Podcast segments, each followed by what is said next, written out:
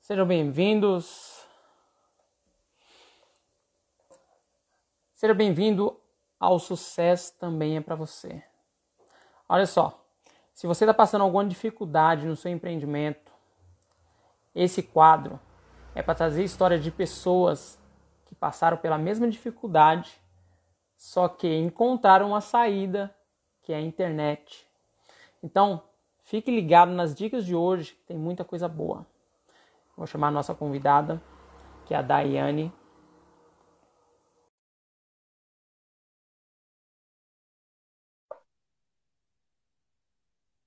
Olá, Diana. Olá, tudo bom? Oi, tudo bem, Daiane? Tudo jóia, tá me ouvindo bem? Tô te ouvindo bem, tô te ouvindo bem. Ótimo. Seja bem-vinda, tá? Muito obrigada.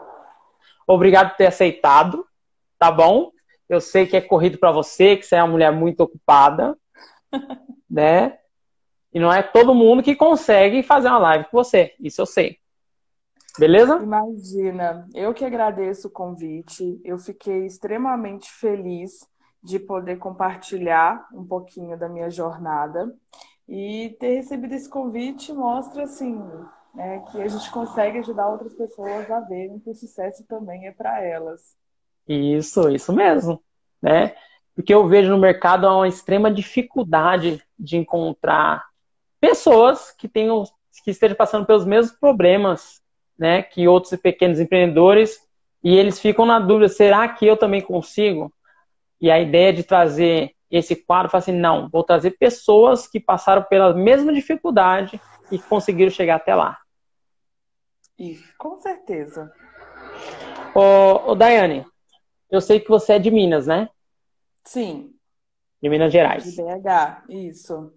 Sim. É, qual cidade que é de BH aí? Ah, aqui a gente está em Belo Horizonte mesmo. Né? Centro tá mesmo? no bairro, é, Carlos Prates. É Hum. pertinho do centro. Não, legal, só para as pessoas se situarem, né, que eu tô aqui em São Paulo, né, e às vezes as pessoas pensam que é um contato muito próximo. E quando eu vi essa mulher estilosa, entrou em contato comigo, eu falei assim, meu Deus, eu mostrei para minha esposa, falei assim, olha essa aqui, que mulher estilosa, né? Eu falei assim, putz, Meu eu tenho que conhecer essa marido- história. Hum? Meu marido é de Pirituba. Pirituba? Pirituba, daí de São Paulo. Que legal. É, o amor ultrapassando fronteiras, né? Exatamente. Foram oito anos a distância. Eita! Oito anos de distância? Oito anos namorando a distância. Putz, que legal. Isso daí daria um outro tema, muito legal. Olha só, oito anos. Muito bem esse relacion- esse relacionamento, hein? Ai, obrigada. Ô, ô Dai. Ah, desculpa, Dai, ó. Vai, dá. Olha, olha eu já íntimo. Isso mesmo, gosto.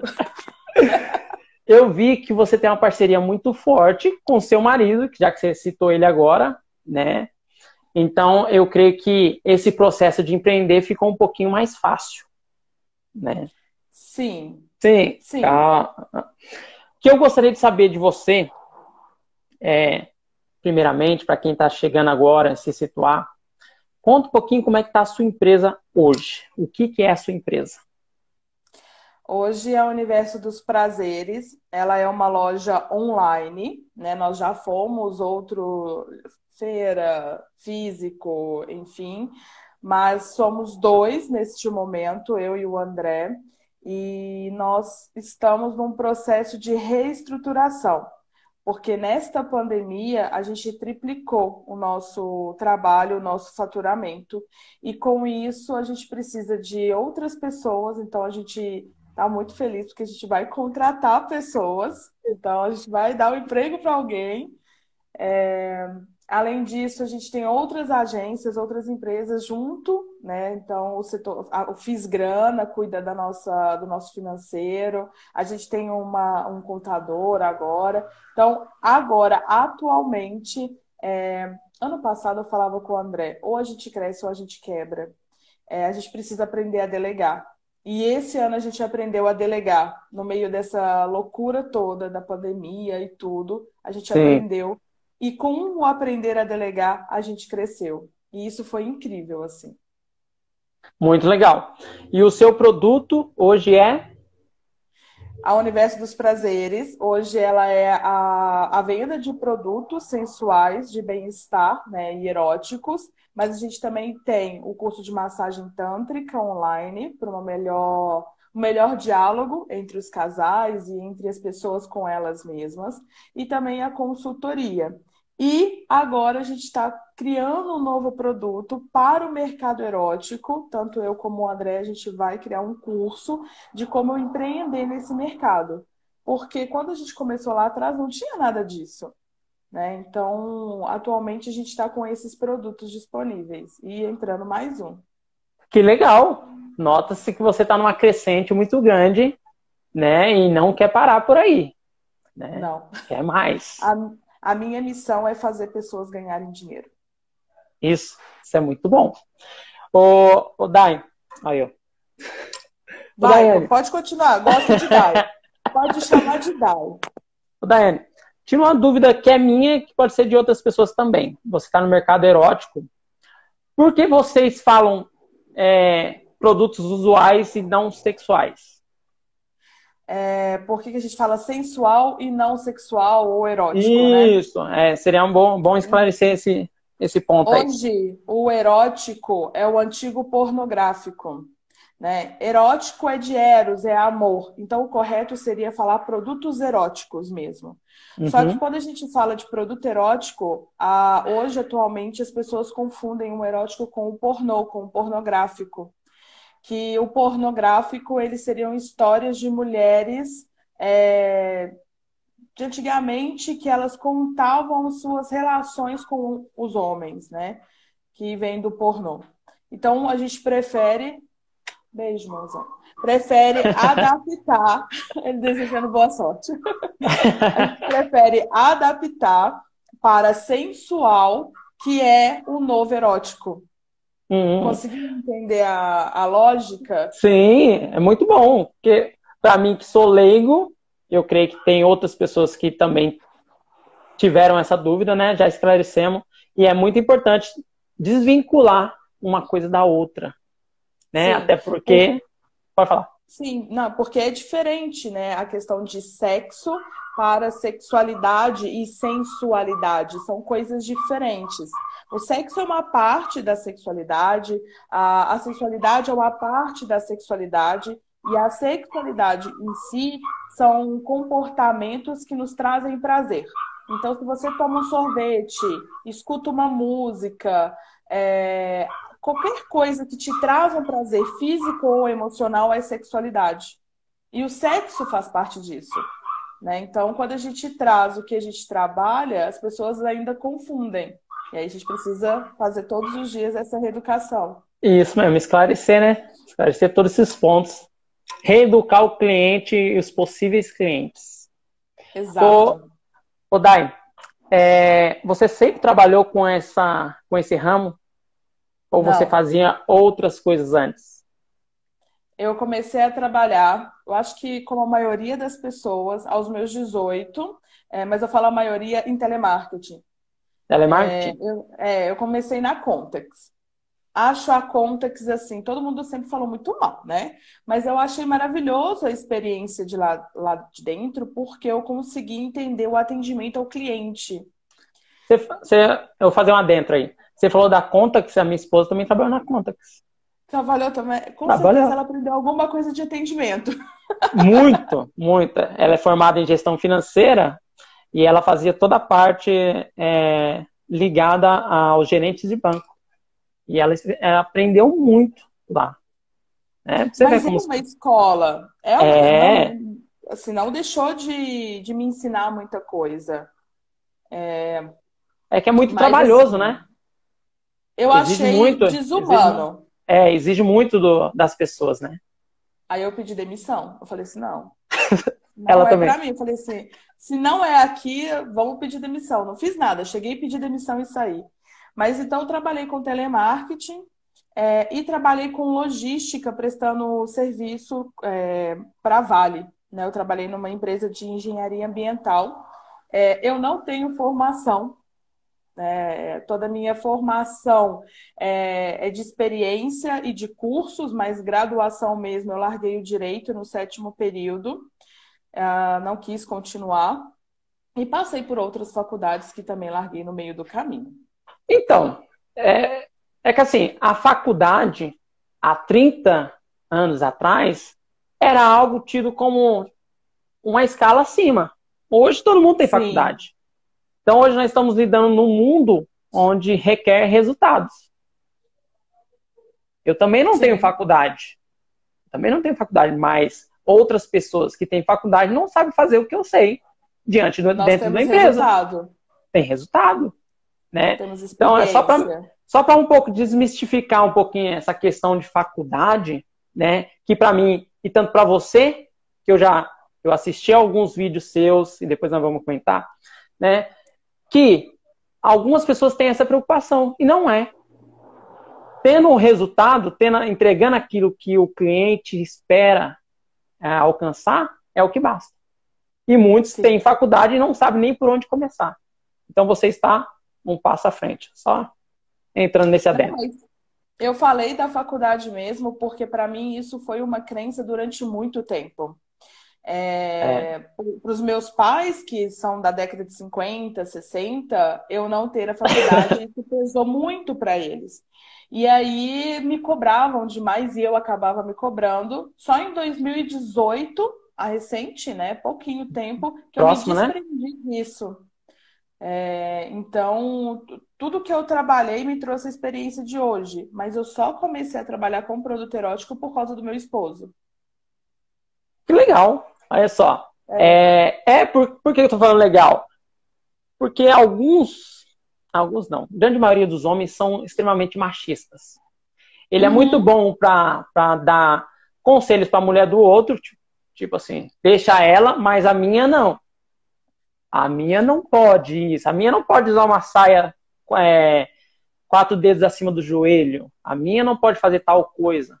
Isso já demonstra que essa parceria está muito forte, né? A toa ficou oito anos ali à distância, né? Exatamente. Mas eu comecei porque eu precisava pagar a faculdade de direito. É, eu comecei a empreender por necessidade, porque eu já morava só, precisava do dinheiro para pagar casa, contas e a faculdade. E, e aí um dia ele falou assim: Ah, tem uma moça no trabalho que vende revista de produto erótico, por que, que você não vende? Eu falei, você tá louco? Você tá falando pra mexer com, esse trem aí de, de putaria? Você tá bebendo água do vaso, menino? E aí peguei a revista, coloquei dentro da bolsa, tava em São Paulo. Coloquei dentro da bolsa, assim, nervosa com ele. Depois eu vejo isso. E aí começou tudo né? Nem pensava em trabalhar na área de sexualidade nem nada. É outro ponto que eu acho que você tem que desmistificar também, né? Que assim como você anos atrás tinha esse pensamento de ah, putaria, né? Eu creio que você encontra muito hoje também, né? Sim, sim. Se você está no mercado erótico vendendo produto, é, sensual, enfim, você é taxada como uma pessoa que ou você faz muito sexo, ou você faz sexo demais, ou você é depravada, é, você não vende só produto, você trabalha também ou com massagens sensuais e, e derivados, e enfim. E assim. É, é... Cada dia, é cada dia uma coisa diferente. Sim, é.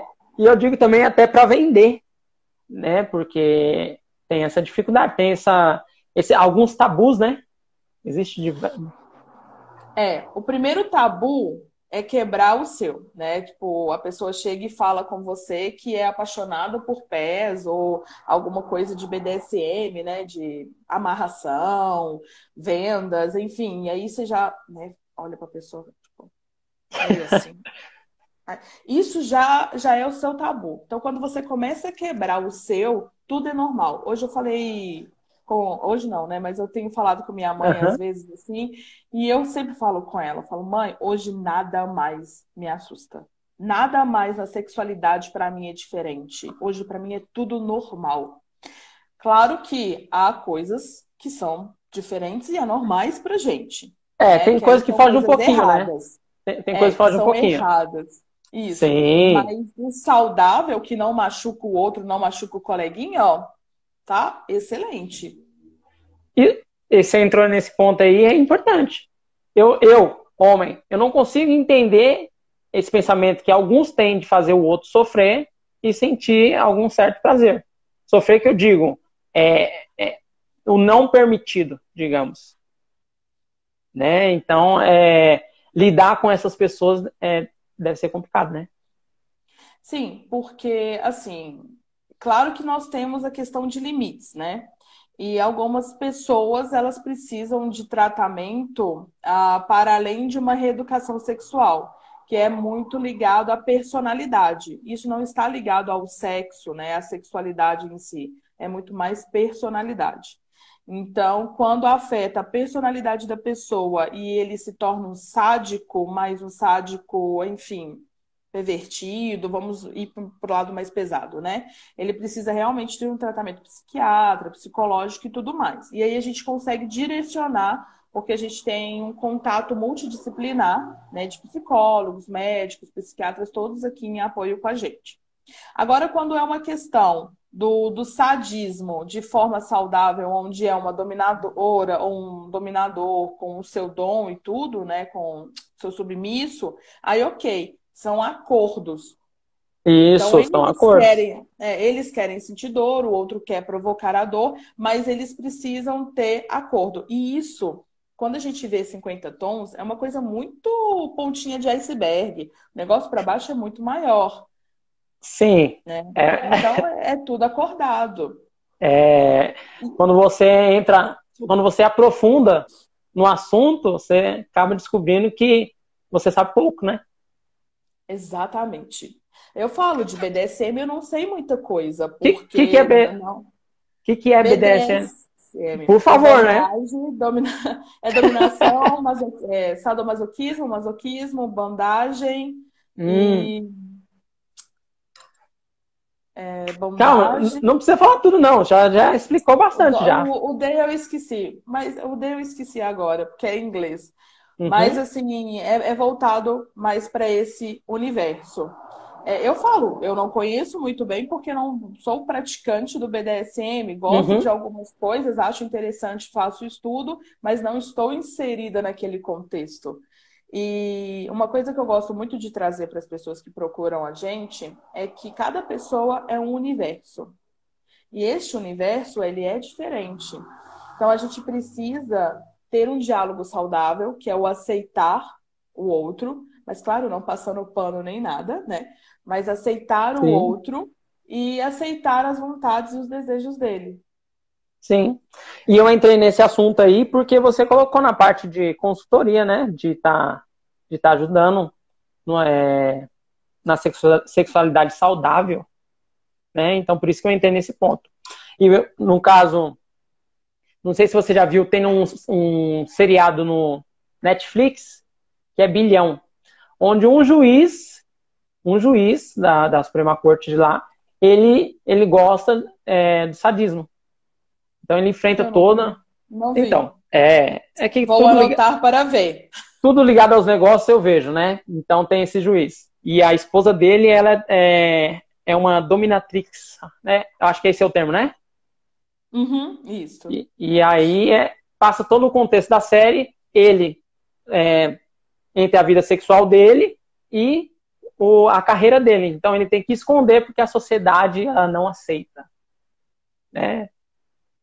Ah, o meu esposo está corrigindo aqui, ó. Em português é bandagem, dominação, submissão e sadomasoquismo. Obrigada, mozão. É, o mozão tá junto. é, é, igual a minha esposa. Minha esposa ela fica assistindo também e tem vezes que ela não consegue ouvir. Então ela assiste depois porque o assunto ela, ela, ela acha que eu estou trazendo pessoas tão interessantes que ela precisa assistir depois só ela. Então ela acompanha assim como o mozão é André, né? André. André. André, prazer. Então, Odai, é, no seu início, você recebeu ajuda dos seus familiares? Como é que foi? Não. É, por, por que, que eu tô entrando nisso aí? Porque minha mãe. é de nervoso. Minha mãe, se dependesse da minha mãe, eu tava até hoje dentro de uma fábrica.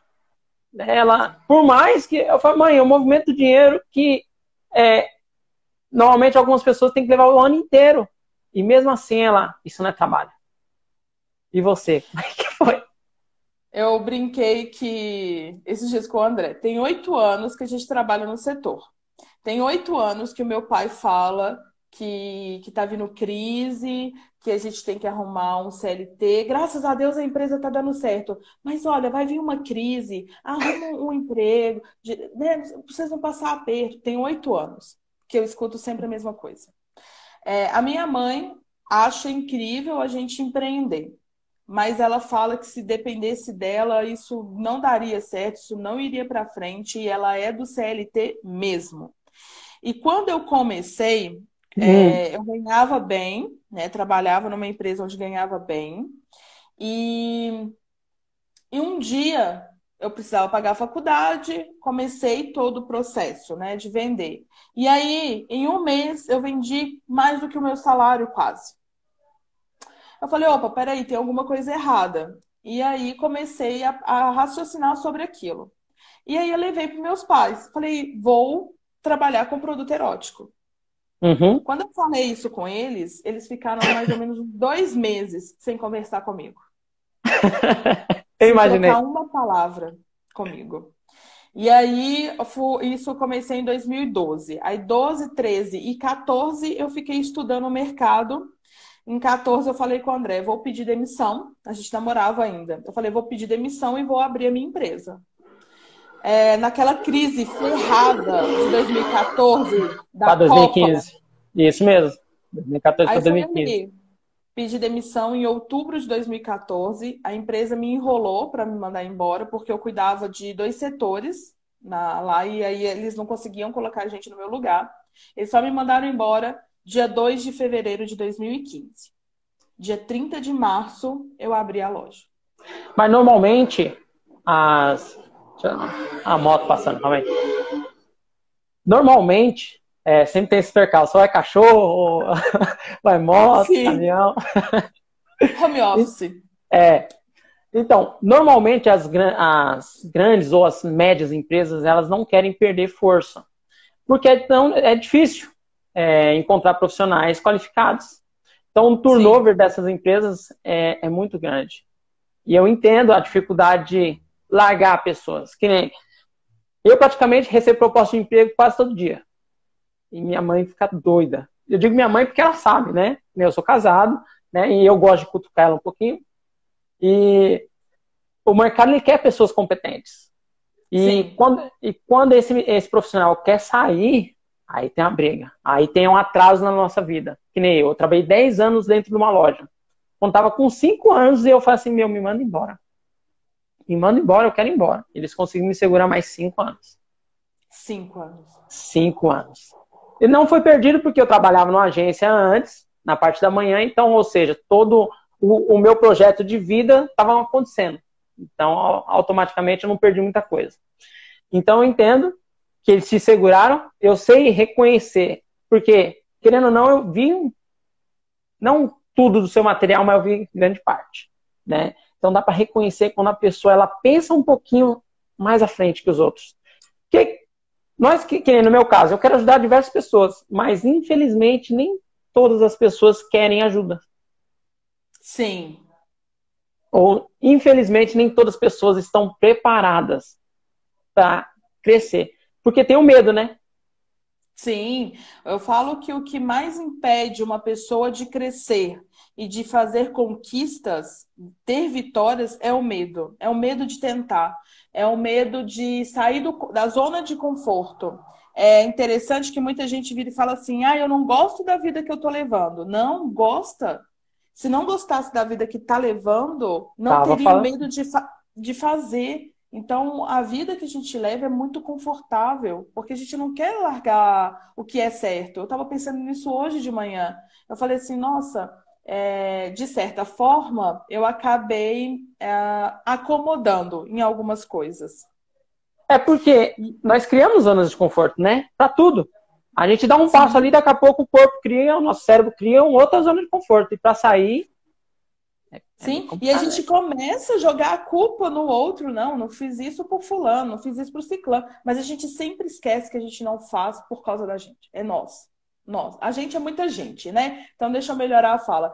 Eu não faço muitas vezes por causa de mim mesma. né? É. E se isso servir para alguém, alguém se coloque no lugar e não, não um agente, né? É. Mas. Que é mais fácil culpar o outro, né? Do que assumir a é responsabilidade. Sim. Né? Então, a partir de hoje, o ideal é que consigamos olhar para nós e falar assim: o que, que eu estou fazendo da merda da minha vida? O que, é. que eu estou fazendo da minha vida? Será que eu estou nessa zona de conforto quentinha aqui e tá gostoso e confortável mesmo? Ou será que eu posso quebrar essa barreira e olhar para frente e falar assim: não, deixa eu tentar? É... eu falei com a minha mãe no dia 31, sábado. Eu virei para ela e falei assim: mãe, hoje eu não tenho mais medo de tentar nada. Nada, nenhum negócio. Se aparecer, eu, eu em tudo. em tudo eu vejo é um negócio. A pessoa me entrega um bolo, eu falo, não, que bolo gostoso, isso aqui dá para poder vender assim, assim, assado, montar isso e isso, não está. Meu esposo já fala, Dai, calma. Você é, é só uma. Isso acontece Nossa. muito. Porque você foi picada pelo bichinho do empreendedorismo. Sim. Eu fiz Empretec em janeiro desse ano. E depois do Empretec, nossa, eu falei com minha mãe, falei assim, põe qualquer coisa na minha mão, eu multiplico esse negócio. Não Ai. tenho mais medo. Que o medo, ele é limitador. Né? Inclusive, inclusive, tenho... inclusive, meu é. vídeo, eu, eu gravei um vídeo ontem sobre isso. Sobre limitar, né? É, não sobre quebrar, mas o que te prende o que te impede de crescer. Sim. E as pessoas precisam Mas ter essa consciência, né?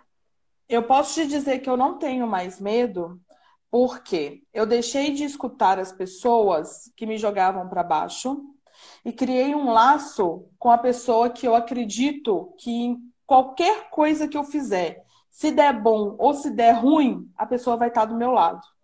Então eu acho que todo mundo deveria achar essa pessoa, a pessoa que apoia.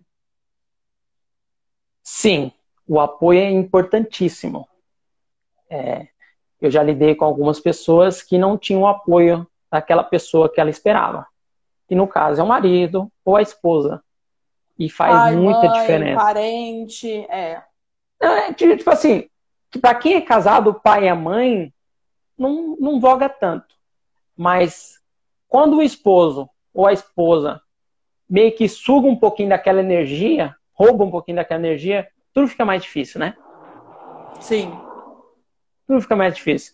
E você encontrou, assim como eu, que nem minha esposa, tá tudo, desde lá atrás, ela apoia em tudo.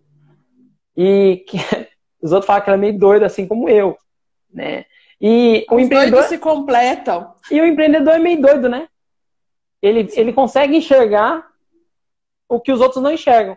E um doido só é doido quando não tem resultado, né? Quando ele tem resultado, ele é um pouquinho além. Ele, é, ele deixa de ser doido e passa a ser gênio, né? Exato. Mas os doidos se completam.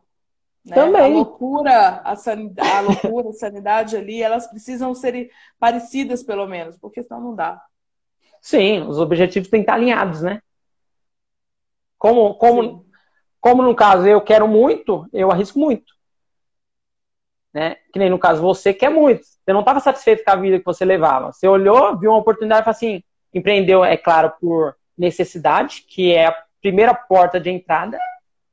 Sim. Né? Mas a maioria das vezes as pessoas se encontram e acham o seu propósito de vida. E daqui a pouco nós vamos entrar. Eu sei que você iniciou no mundo físico. Como é que foi esse começo? Bom, foi um pouquinho complicado, porque antes do Mozão ser o meu sócio, eu tive outros cinco. Sim. E esses cinco me deixaram na mão. Desde. Mas, mas você acha que eles te deixaram na mão por falta de competência ou eles te deixaram na mão por falta de foco? Porque tem algumas pessoas que elas esperam, elas esperam um retorno muito rápido. E não é rápido. Cada um foi uma coisa um, tipo, teve o falta de foco, falta de competência, teve o que queria o dinheiro muito rápido e não ia ter o dinheiro rápido. Cada um foi. Eu passei por cinco pessoas diferentes e cada uma foi um problema diferente. É, eu, é. eu tive diversos sócios também. Eu sei, eu sei essa complexidade de alinhar uma pessoa que os mesmos, mesmos objetivos, mas que tenha consciência que tem que ter paciência, né? É, e humildade, que são dois Exato. fatores que precisam dar junto, paciência e humildade. Aí você consegue então, fazer o negócio lanchar. Exatamente, paciência e humildade. E isso foi o que o André trouxe para mim. Porque no início, quando os cinco me deixaram na mão, literalmente mesmo me deixaram na mão, é, o último que me deixou na mão, eu já tinha alugado um quiosque. A gente era um quiosque no meio de um shopping aqui no Barro Preto, em Belo Horizonte. É, então imagina, no meio de um shopping, um quiosque de produto erótico. Foi, é o primeiro do Brasil, tinha.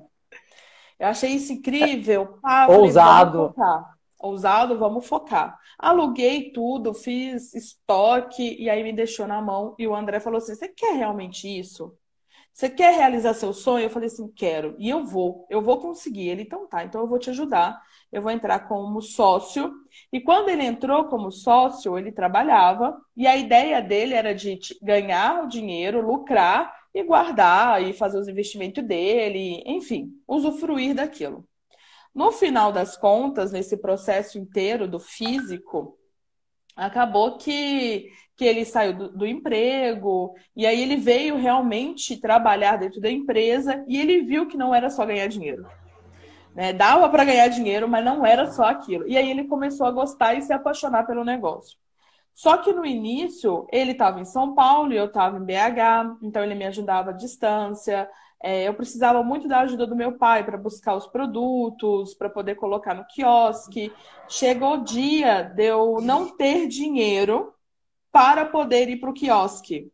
Então, o que, que eu fazia? Eu saía de casa, às vezes eu dormia na casa dos meus pais, para poder. Quando meu pai fosse buscar o produto e levasse para mim, eu ia com ele. Né? É... Então, o início do físico. Olha. Foi triste. Homens em suas não, não, não foi fácil. Realmente não foi. Mas eu sorrio, assim, lembrando das coisas, das, do que a gente passava e tudo, mas eu tinha o apoio, né, do André, que estava ali. Depois dos dois meses, né, quando eu abri mesmo a empresa, aí meus pais já conversavam comigo, já me davam apoio. Então, realmente, eu, eu fiz uma rede de apoio para me ajudar a construir aquele sonho. E com seis meses, a empresa ela já se mantinha e pagava já, minha, já, minha, já minha, atingiu o, ponto, o ponto de equilíbrio. É, já tinha o ponto de equilíbrio e pagava minha passagem para ir trabalhar. mas que, é muito, sem... que é muito importante também, né? Sim, mas eu fiquei sem salário, olha, um bom tempo. Então, esse lance do Prolabore, algumas pessoas não têm noção do quão é importante. Porque, por mais que você tenha dívidas e por mais que você tenha é, é, que ter algum retorno do negócio, por mais que você não se planeje e tenha o um investimento, capital inicial e capital de giro para esperar aquele, aquele negócio passar pelo processo de maturação, fica difícil. Que nem no seu caso. Eu creio que foi um start, foi um início, mas se você não tivesse ter, deixado esse tempo de maturação de seis meses, talvez o projeto todo tivesse ido por água abaixo, né? Sim. E assim, as pessoas falam assim: ah, mas você começou do zero? Sim. Uh, eu comecei do zero, do zero, zero mesmo. Meu nome era sujo, é, eu não tinha crédito na praça, e quando eu fui comprar o produto, ou era no cartão de crédito ou era à vista, e eu não tinha dinheiro. E aí eu fui e falei com a moça assim, eu falei assim, moça, eu tenho meu celular, que, é a, que era a dona da empresa. Eu deixo o telefone aqui para você, mas me libera esse pedido, que eu vou te pagar. Me faz um boleto aí para eu poder te pagar em 30 dias, que eu vou te pagar esse pedido. E aí não podia, não podia, não podia. Eu falei assim, não, me ajuda. Me ajuda que eu te dou certeza que você não vai se arrepender. Aí ela liberou. Para mim, uma coisa que não podia. Hoje, depois de oito anos, eu posso contar, né? Mas. E aí é... ela liberou esses. Pode eu, falar. Eu vou, eu vou indo te, re... te interrompendo, porque a ideia é que histórias interessantes como essa possa ajudar outras pessoas, né? E a parte de você ter dado o celular como garantia, dado, não sei se ela aceitou, mas. Não, você ela ofere... não aceitou. Mas, então, mas você ofereceu algo de muito valor. Que é preciso.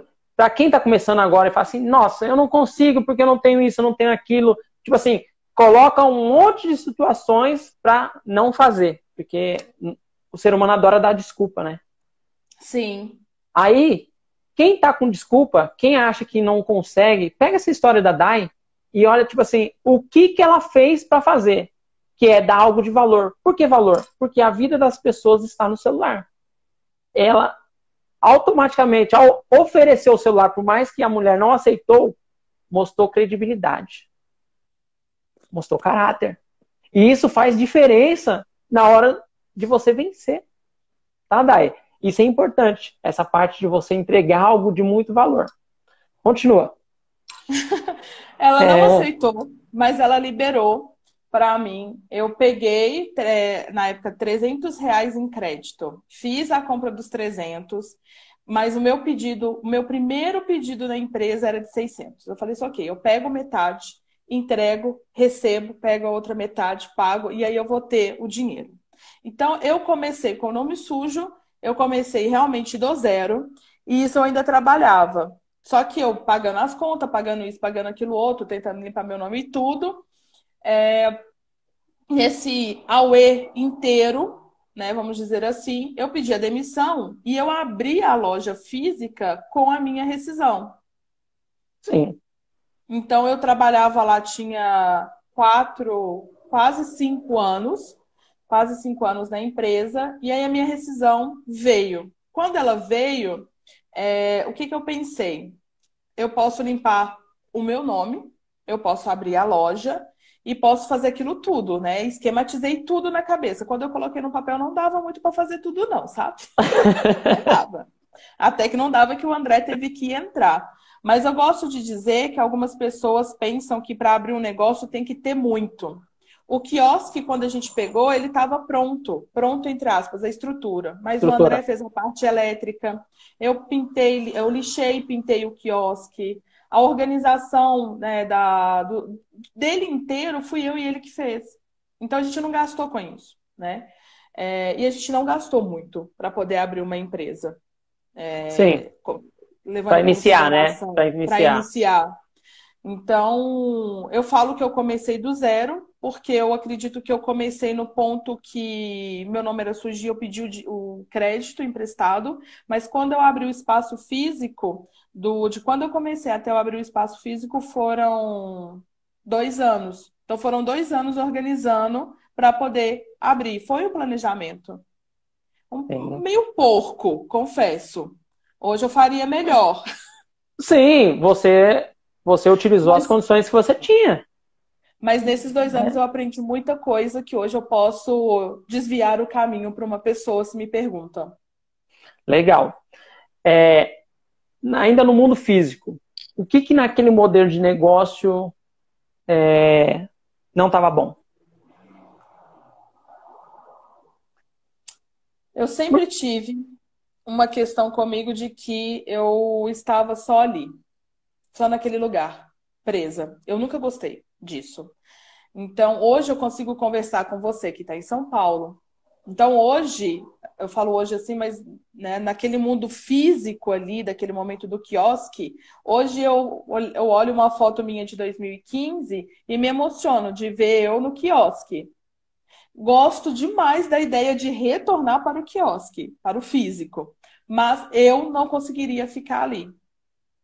Porque Sim. é só ali, é só aquele espaço, é só. As pessoas têm que vir até você. E eu não sou o tipo de pessoa que espera o cliente vir até mim. Sabe? Do tipo é. assim. Vou fazer uma dentro aí. Esperar. Dá para ver que não é nem que você não espera o cliente ir até você. Você não espera as coisas acontecerem por si só. É, porque é uma, é uma característica de pessoas que não, que não consegue é, é, reagir às situações é, é incômodo. Você é do tipo de pessoa olhando o material que eu vi e conversando com você que tem que fazer acontecer. Aham. Uhum. Tô errado? Não. É. Tadinho, o André sofre com isso. Mas é importante ter pessoas, porque assim, é muito complicado lidar com pessoas que a gente tem que ficar puxando ou empurrando, empurrando, para que ela faça alguma coisa. É mais fácil você lidar com pessoas onde você tem que segurar o ímpeto da pessoa, falar assim, calma, calma que você está indo rápido demais, você está calma. Respira. Tá, Isso. Do que aquelas que você tem que ficar empurrando para ela fazer alguma coisa. E, graças a Deus, o André encontrou uma pessoa que vai, que tem força, que pensa, que tem energia. E lidar com pessoas assim, a vida fica muito melhor. A vida fica muito mais ativa. Né? Então, volta a falar, valeu a pena esses oito anos, hein? Né? Valeu. então, é, o ponto daquele negócio que de ficar lá era o que mais tirava sua paz. Não era o fato era. de ser físico. Não era não, o fato de ser físico. Fato. É, não era o fato de ser físico, acho, gosto até da, daquela, daquela estrutura, mas esperar, nossa, o esperar eu, eu, tinha que ficar ali esperando as pessoas virem, sabe? Eu não podia ir até as pessoas. E eu sempre quis ir até as pessoas. É que tem uma barreira, né? Barreira do mundo físico. É, que, querendo ou não, tem que se acostumar, né? E as pessoas se acostumam. Mas depois que entra no online e não existe essa barreira, que nem você, você pode vender seu produto lá pro Acre. E você consegue entregar lá. Se a pessoa estiver disponível, dependendo do, do valor e o frete, você consegue entregar lá né? Sim. Agora no mundo físico, não. Exatamente. E é interessante que no mundo físico eu aprendi uma coisa muito importante. É... Quando eu penso no físico de não conseguir ir até a pessoa, mas ela precisa vir até mim, eu descobri que os meus vizinhos, as pessoas que estão ao meu redor, primeiro precisam saber de mim, para depois eu ir para o Brasil, vamos dizer assim. É... Então, o físico me ensinou muito isso também. Né? As pessoas ao entorno, elas precisam me conhecer. É... E o físico te permitia isso, né? É, é que assim, normalmente há uma crença quando você inicia que você tem que querer atender todo mundo. Mas você é tão pequeno que você não consegue atender todo mundo. Então, é preciso colocar o pé no chão e falar, opa, peraí, se eu não consigo atender nem o meu vizinho, se nem o meu vizinho sabe de mim, por que, que eu estou pensando em outras questões que é, não, vão é, não vai impactar o meu negócio? E esse é um erro muito comum entre os pequenos empreendedores. Tá? Eu te interrompo assim porque. Aí, Ótimo. Vai, o interessante é poder, nem que seja nesse bate-papo, poder dar algumas dicas e a pessoa se situar e falar assim, pô, que caminho que eu estou trilhando e que eu posso melhorar com essa dica dessa pessoa que tá, que já conseguiu chegar em algum ponto que eu não estou. Tá? É, me perdoe se eu ficar te interrompendo muito. Não, não tá ruim não, tá? É bom. Tô gostando. O Dai, da loja ainda no mundo físico ainda, você tem alguma lembrança ruim ou não? Todas foram boas? Não, eu tenho lembranças ruins sim, assim... Uh, eu saí mais do espaço físico aberto também. É, é claro, desculpa. Ah, é claro, além do fato dos sócios, tá? É. É. Quem já teve só sabe. É. É, tentaram me assaltar no, no, no quiosque é, duas vezes e isso me deixou muito apreensiva de ficar ali só. Então eu falei com o André, se a gente mudar daqui, eu fiquei um, um ano só com a loja de porta aberta, vamos dizer assim, o quiosque. Depois eu fui para uma sala na região central é, eu quero uma sala, eu não quero mais porta aberta. E até hoje, quando eu penso numa loja porta aberta, eu já desisto da, daquele espaço por ser loja porta aberta. Então, eu me senti muito insegura nesta questão do espaço por, físico. Por causa da questão de ser roubada, né? Sofrer uma violência Isso. mais. Assim. É, Isso. Que... E também no, no espaço físico, as pessoas veem quem está atendendo, né? Porque eu estou ali tete a tete com você. E por diversas vezes, homens foram comprar e falavam comigo assim: mas você não tinha que estar aqui. Eu queria falar com o dono. Aí eu olhava assim e pensava: pô, mas eu sou a dona, né? Aí eu mas... não, mas você está falando com a dona. Aí olhar, eu com cabelo desse jeito, na época, ele era, já era coloridinho, né? Ainda era, ou é, enfim, era coloridinho. Uhum. Eu sempre fui muito com cara de moleca, aquela coisa toda. E aí as pessoas tinham discriminação por ser mulher e por ser muito nova. Que é outro ponto também que pega muito, é, que nem no caso das mulheres, que é a questão da estética, né? Que não deveria ser que é o principal é, é o caráter e a inteligência da pessoa.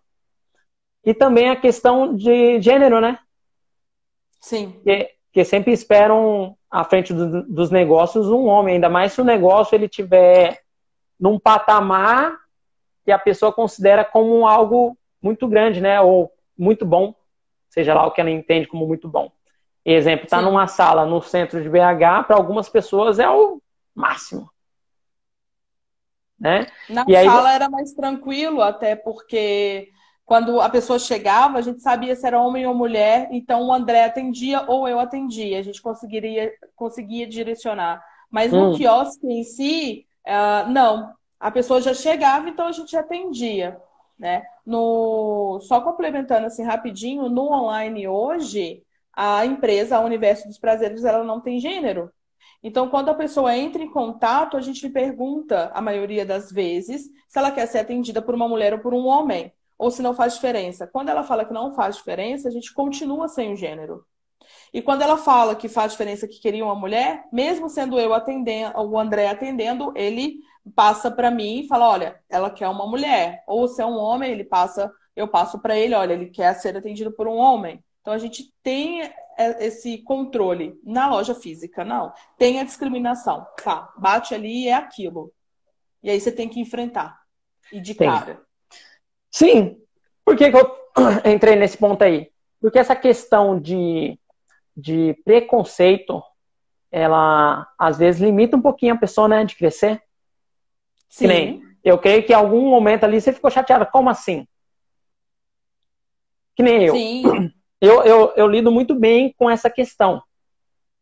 É, desde muito novo, sempre lidei muito bem com essa questão de ter que ser bom, ser muito bom, além, além do que é o normal, tinha as pessoas que estavam iguais, eu tinha que estar um pouquinho acima, porque além de ter essa cara de moleque, ser, era é, negro. Então eu sempre entendi isso desde os meus 14 anos. Então lido muito bem. Mas normalmente a pessoa é, que com, vai começar a empreender e ela começa a crescer, tem essas pessoas que vêm com esse certo tipo de preconceito que a puxa para baixo, né? Como é que você lidou, lidou com isso aí? Do preconceito, eu fiquei extremamente chateada da primeira vez que foi um senhor. E aí eu conversei muito com o André. Falei assim, André, aconteceu isso, isso e isso, não me senti bem, eu achei assim um, um desrespeito muito grande. E aí o André conversou muito comigo e falou assim: não, mas você era dona dali, né? Você podia ter chegado e falado com ele, né? De, de que você era competente, mostrado tudo que você conhece, todo o seu conhecimento. E aí, a partir daquele momento, eu falei assim: opa, peraí. Então, se acontecer, eu posso mostrar toda a minha credibilidade. Então, eu posso melhorar o meu atendimento, não só vender um produto erótico, e mostrar tudo que eu sei, todo o meu conhecimento para a pessoa falar assim: hum, então ela realmente entende.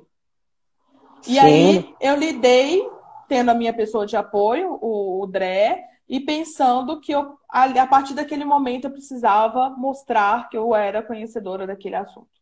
E aí isso acaba também puxando. Eu, eu digo que eu sou extremamente rígida né? Até tem muita gente aqui da, da minha equipe e eles sabem o quanto eu sou rígida nessa questão do, do você precisa conhecer, não muda sua lente. Né? Não veja aquilo como uma reclamação, não veja só reclamação, ou muda isso. Pega o problema e transforma numa solução. E aí Sim, seja parte da solução, né? nisso. É. Seja parte da solução, não do problema. E você, no caso, é, citou a parte de legal lá atrás e entra nesse processo agora que você está falando. Você já traz histórias suas que aconteceu com você, né? E você já traz para as pessoas que vão, a partir desse momento, trabalhar com você, né? Seria isso? Uhum. Sim. Amor, pega água para mim, por favor. É, hoje as pessoas, hoje a minha equipe, né, o pessoal que trabalha comigo, é, eu tento levar para eles toda a experiência que eu passei nesses oito anos. Então, se eu vejo que tem algum caminho distorcido, eu falo, olha, eu fui por esse caminho, não deu bom, vai por esse, muda isso, faz aquilo, é, para poder realmente dar um desvio. Né? Lívia está aqui e é minha mentora, maravilhosa. Beijo para você. Sim, Lívia, Lívia é... maravilhosa. Eu estava esperando Ela você falar que a, que a, Lívia chegou a é, citar que ser negro é, é triplicado o esforço. É, pra... O André fala muito de masculinidade, fala muito de sobre racismo, sobre negritude. E mesmo eu, uma mulher branca, entendo referente à pirâmide de privilégios, né? O homem branco, a mulher branca, aí o homem negro, negro lá na base a mulher negra. Mulher negra. O então, que me incomoda muito, gente... sabia? Essa parte da, da, da mulher negra ainda está abaixo dos homens negros. Que é essa questão que envolveu todo mundo, que era um só, né, em questão de preconceito racial, o negro, o homem negro, ele não deveria ter esse preconceito contra essa mulher. Essa mulher não é, deveria estar de pé de igualdade para juntos subirem, subirem e, e, igualar. É, para mim particularmente me deixa muito triste. Mas hoje o movimento da, do homem negro com a mulher negra, eles estão muito próximos para poder crescer junto. Eu vejo isso cada dia mais forte, diferente da, do homem branco e da mulher branca. Muito diferente. É, tem, tem uma disparidade aí. Infelizmente, nós temos que batalhar muito para quebrar diversos padrões que foram estabelecidos como correto ou como certo né, mas que prejudica muitas vidas. Sim. Estamos aí na luta, né? Mas vai, vai dar bom. Vai, vai dar, dar bom. bom. E assim, pega água pro pai, por favor. Oh. E aí, nessa questão da mentoria, Lívia me ajuda demais nisso, é, porque eu não me sentia capaz de mentorar as pessoas. E Lívia vem trabalhando aí minha mente, eu também faço terapia, psicólogos e tudo mais. E hoje eu vejo que toda a minha jornada, né, querendo ou não, foi uma jornada de herói. E eu consigo passar isso para elas. E elas pegam se elas quiserem, claro, que é o que você falou. Tem gente que quer se ajudar, tem gente que não quer, e assim sucessivamente. Mas eu consigo encurtar o caminho. Não, muito legal, é um processo, né? Que nem você citou a Lívia. A Lívia, ela demonstra ser uma pessoa muito competente. E não só competente, ela demonstra que ela quer. Ela quer muito. E é preciso estar com essas pessoas. É preciso estar do lado dessas pessoas. Eu, que, eu não sei como. É, algumas pessoas veem muitas dificuldades. Eu não vejo muita dificuldade em muitas coisas. Eu sou muito entrão. Eu tenho essa particularidade. Eu tenho... Por exemplo, eu tenho Obrigado, aqui filha. a, a Lulu. A, deixa eu ver. Eu não sei se ela está online aqui mais, mas ela estava. Tem uma consultora minha que ela fala. Eu, a gente sempre bate de frente, mas eu gosto muito dela. Porque ela me faz enxergar muitas coisas e muitos pontos para poder mudar. E, não, não seria. Não seria. Ai, como é que é o nome? Fala o nome dela. Deixa eu ver se ela está aqui. Se ela tiver. Ah, Débora Zanetti, estava aqui em cima. Pelo menos ela hum. entrou na live. É, e ela sempre fala: ah, você tem resposta para tudo, você não reclama de nada. Aí eu falei, eu contei para ela um caso: eu uso óculos. Problema para mim é como usar óculos. Você vai no oftalmo e aí você tá olhando lá um problema. O problema é não enxergar. E aí ele vai colocando. Ah, deu tá aqui, tá vendo? aí você coloca a lente. Aí a lente que, pô, ainda não tá bom, não. Aí ele vai e coloca outra lente. Então a gente. Aí reclama assim. então a lente que a gente vai trocando, ela Sim. faz com que a gente veja aquele problema de outra forma. Então, o meu ver de ver problema é isso. Eu vejo o problema. Eu posso até reclamar, falando, não, reclamei. Eu falei, opa, peraí, não, mas eu tô reclamando. Não, peraí, vamos, vamos mudar isso. E aí eu falo, não, vamos pensar e vamos fazer o nosso cérebro entender de uma outra forma esse problema para a gente ter a solução. e não tem uma pessoa que me traga um problema que eu não vou retornar com uma resposta de solução, com um outro olhar. Sim, e isso é muito importante. Pegue essa dica aí, gente. Essa dica é muito valiosa. Faça parte da solução, não do problema. O problema está lá, o que, que eu posso fazer para resolver? Se eu não sei, se eu não sei resolver o problema como um todo, divido ele em pequenas partes e vou até solucionar ele todinho. Seria Sim. isso? Problema sem solução, solucionado ele está. É, tem a, tem a filosofia é, budista que, que diz isso. Se o problema não tem solução, por que quebrar a cabeça? Se o problema tem solução, também não precisa quebrar a cabeça. Pois ele já tem. É, então, Se o então, problema é... foi solucionado, ele já não é mais problema, porque ele já tem solução, já foi solucionado e pronto. Então, quando o pessoal fala e vem reclamar, eu falo assim: não, vamos ver de outro jeito, vamos ver de outra forma, faz isso, faz aquilo outro. Tem o livro, né, que é o Jeito Harvard de Ser Feliz. Eles fizeram um estudo lá com uma gama de pessoas, onde eles colocaram essas pessoas para jogar Tetris durante um período todos os dias. E no final do estudo, as pessoas viam tudo como blocos e conseguiam juntar esses blocos. Então, o cérebro delas foram condicionado a isso. A gente tem pessoas como condicionadas a problemas, então só vai ver problema em tudo, na vida profissional, na vida pessoal, em tudo. Ela só vai ver problema, porque o cérebro dela está condicionado àquilo. Quando a gente faz a mudança, e a gente começa a tentar ver solução em tudo, a gente só vê solução, a gente não consegue mais ver problema. E eu falo isso na equipe, falo, cara, eu não consigo ver o problema. Tipo, eu só consigo ver a solução. É uma mudança, né? Quando você coloca o seu cérebro para um outro módulo, né, para enxergar, é, para ter um outro foco da vida, tudo muda, né? Você deixa de, de ficar vendo da forma como você via antes. Isso é muito importante. Dito tudo isso, Ô, Dain, quando que você viu que há possibilidade muito maior no online? Desde 2012 a gente já tinha loja online. Quando a gente abriu a física, ela já, a online já existia. Sim, mas você estava com mas dois é... pezinhos ali na, na canoa, a canoa é. do, do mundo físico e a canoa do mundo online. Isso. E aí, eu investi todo o meu tempo no físico. Em 2017, eu falei assim, ok, de 15 a 17, dois anos, sempre pulos de dois anos, né? Olha que interessante. E aí, e eu falei assim, ok, já investi todo o meu tempo aqui no físico, ah, já está rodando, vamos tentar um online. E aí, no, nos primeiros meses, o online rendeu, como eu investi muita energia ali, muito mais do que no mundo físico. físico. Aí eu falei com o André, eu falei assim, André, a gente é. vai ter que mudar. E tadinho, eu deixo esse homem doido, porque eu tenho dó. De verdade, eu tenho dó.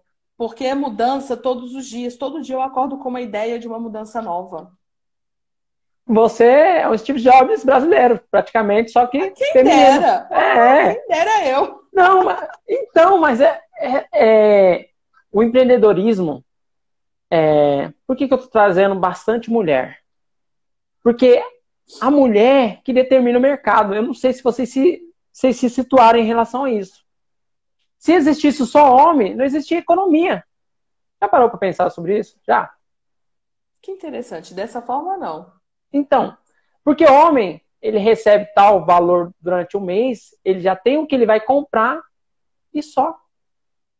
Ele, se depender dele, ele não compra um pão diferente. Ele não compra, ele vai comprar sempre aquele pão. Ele não vai comprar mais do que três camisetas durante um ano. Né? E fora, os outros, fora as outras questões. Então, é a mulher que dita o mercado. Por isso que na parte do, do feminismo, eu tenho três meninas. E aqui em casa é, é, é família de esquerdista. Eu e minha esposa brinca. Porque vai desde o assunto feminismo ao assunto é, comunismo, capitalismo, então a gente transita em vários pontos. Então, minhas filhas, elas estão crescendo com o pensamento que a mulher é que é o poder. a mulher que tem que estar no topo porque ela dita tudo. Sem a mulher, não tem vida, porque é a mulher que gera vida. É claro que precisa do homem, mas o homem, basicamente, ela é, não carrega, não transforma aquele ser vivo durante nove meses. Então a mulher está em todas as esferas. E, falando em empreendedorismo, a mulher que faz o mercado acontecer. Sim. Então, então dessa forma, sim. É, então ter pessoas como você, que nem no caso o André, eu não o conheço, mas já o admiro, porque eu cheguei a ver seu vídeo, tá, André? Você tá aí? Cheguei a ver seu vídeo, achei você uma pessoa muito sucinta naquilo que tá querendo passar e muito coerente em relação é, à, à sutilidade de passar o, o que você quer, tá? Esse é meu elogio para você hoje. Então, ter pessoas como você, Dai, para complementar a vida do André é muito importante. E ter você como uma, uma empreendedora para inspirar outras mulheres também é muito importante. Porque nós criamos uma caixa de conforto e que a maioria das vezes a gente está ganhando 2 mil, 3 mil, e na nossa cabeça, além do medo, que a zona de conforto, tipo assim, ah, tá bom, eu tô, eu tô ganhando mais que meu vizinho, então tá bom. Né? Vocês e você não. o carro do queijo no fundo, gente, não repara. Eu já... Não, sem problema. É, como você disse, é o, é o remoto. né? E... Passou? Ah, tá passando lentamente, mas pode continuar. Dá tempo pra você beber a água. Né? Então, Dai, é, você fala assim, tadinho dele, mas permaneça, porque às vezes, tá certo que ele te apoia, mas às vezes a gente cai na, na, na falsa crença de achar, nossa, eu tô demais, eu preciso dar uma segurada. Não. Não, não precisa dar uma segurada. Vai, porque o, o que eu vejo e o que eu tô trazendo essas pessoas é realmente para inspirar outras pessoas que tudo é possível. E olhando o seu mercado e olhando onde você está e tendo outras referências, referências como Kátia Damasceno, eu vejo que há um mundo muito grande que você também vai trilhar e você vai alcançar. E aí você também vai carregar essas mulheres junto, tá? Então não pare. Beleza? Não, teve um período que eu até falei assim, não, tô demais, e dei uma parada. Foi logo que a gente decidiu fechar o espaço físico no início desse ano.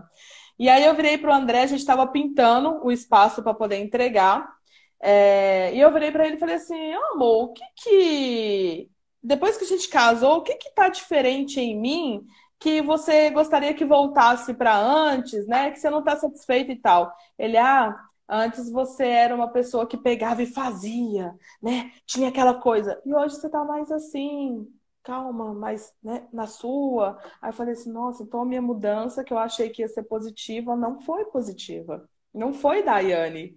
E, e você sabe que essa sua reflexão é um ponto que nem eu sou um cara que eu converso muito com mulheres. Eu sempre tive muito rodeado de mulheres né, na minha casa, quando criança, depois como adolescente. Eu não gosto muito da, da, do convívio masculino, não. Eu gosto da mulherada.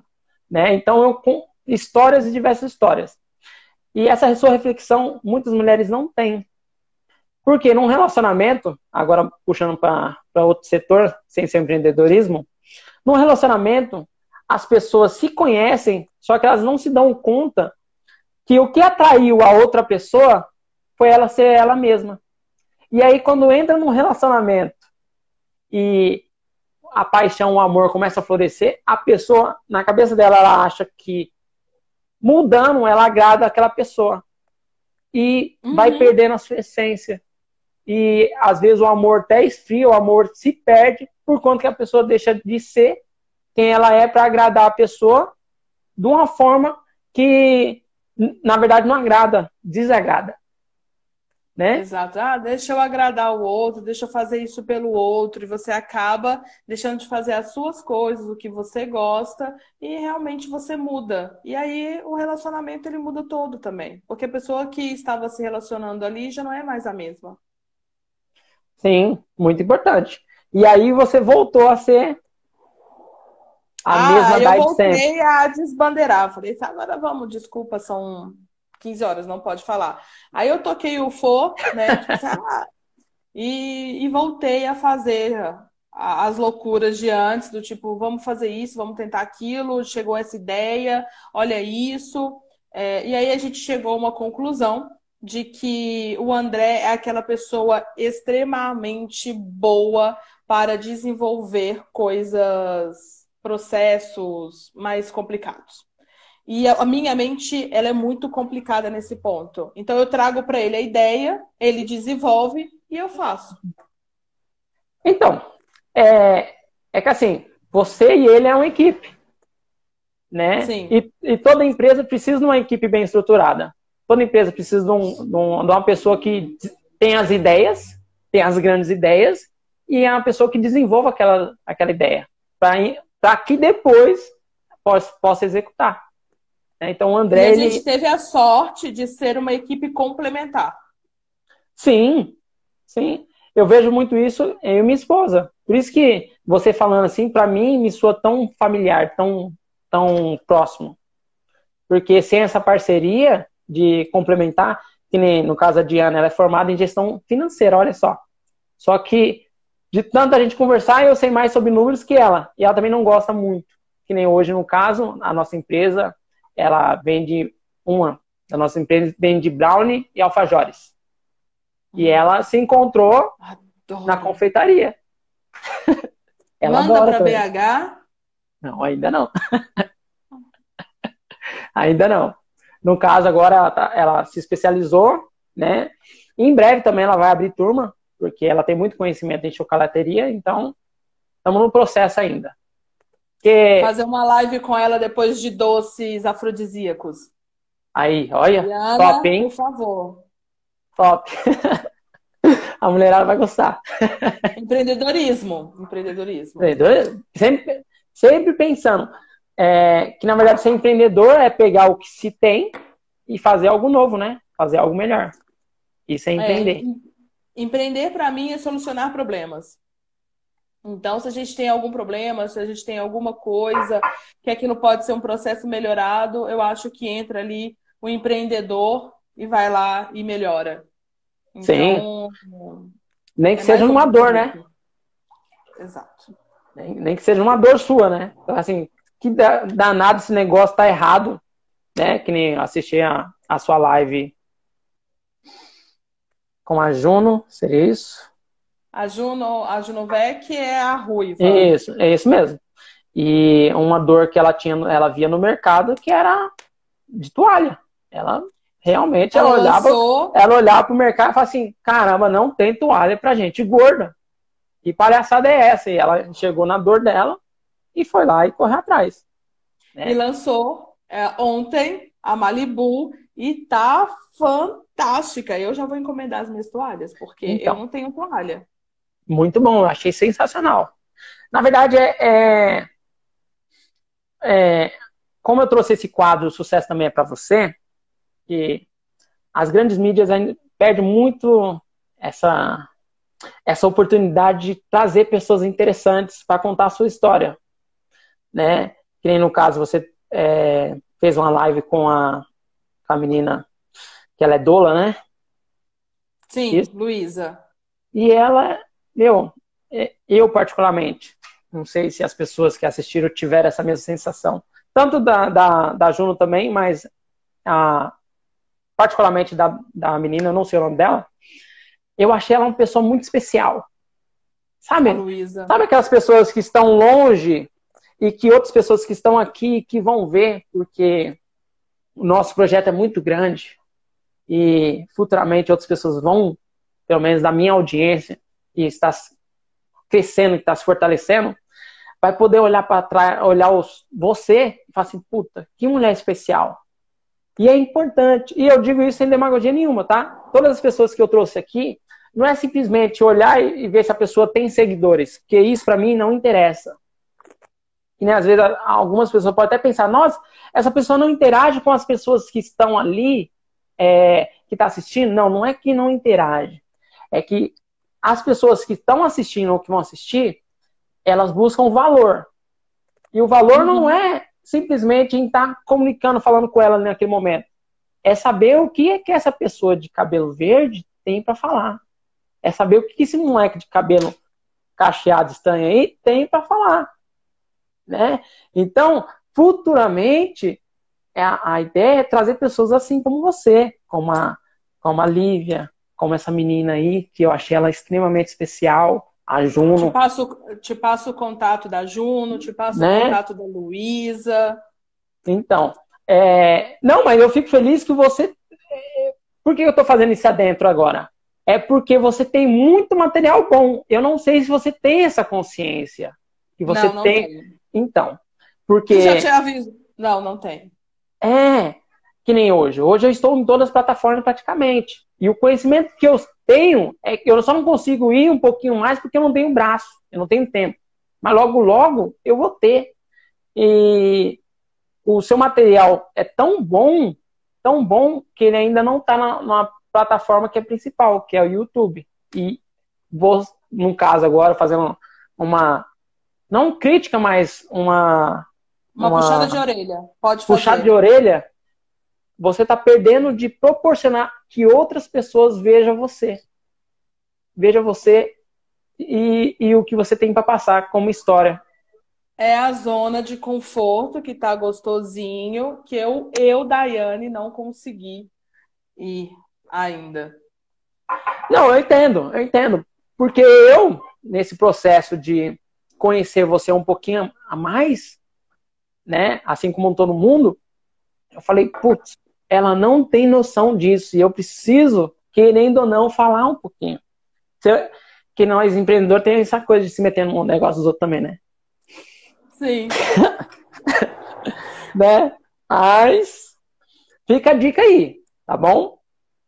Deixe que outras pessoas vejam também isso aí. Porque eu, a, o Instagram ele vai empurrando para baixo. E as pessoas não têm paciência de empurrar para baixo. De olhar, de fuçar. Sim, não tem. Não. Já no YouTube, não. No YouTube ela consegue se achar. Ela consegue olhar e falar assim, putz, eu quero ver tal coisa, quero ver tal playlist, eu quero ver tal coisa relacionada dessa mulher que ela tem para falar. E aí a pessoa se acha, ela se encontra. Sem contar que a audiência, ela faz assim, ó. E aí as outras pessoas vão te procurar nos outros canais. É louco, mas, tipo assim, é difícil de explicar em pouco tempo, mas pega essa mas dica eu, se você puder. Eu entendo. A Lívia, tá vendo? Ó, fala mesmo, Cleiton. A, a, é, Lívia sabe. A, a, Lívia, a Lívia também, né? É que a Lívia está sendo assessorada, né? Eu, eu, não, eu não tive a oportunidade de falar para ela, mas ela também tem muito material e ainda no YouTube tá, tá carente. Se ela colocar lá, ela vai conseguir encontrar, vai poder ajudar muito mais gente do que ela já ajuda. Né? Aos pouquinhos vocês, vocês vão conseguindo ter braço, né, para poder colocar lá. Mas não deixa não, tá? Eu olhei esse material e falei assim, meu, que legal. Tá bom? É, o, o projeto Atrevida foi a Lívia que me ajudou a tirar ele do papel.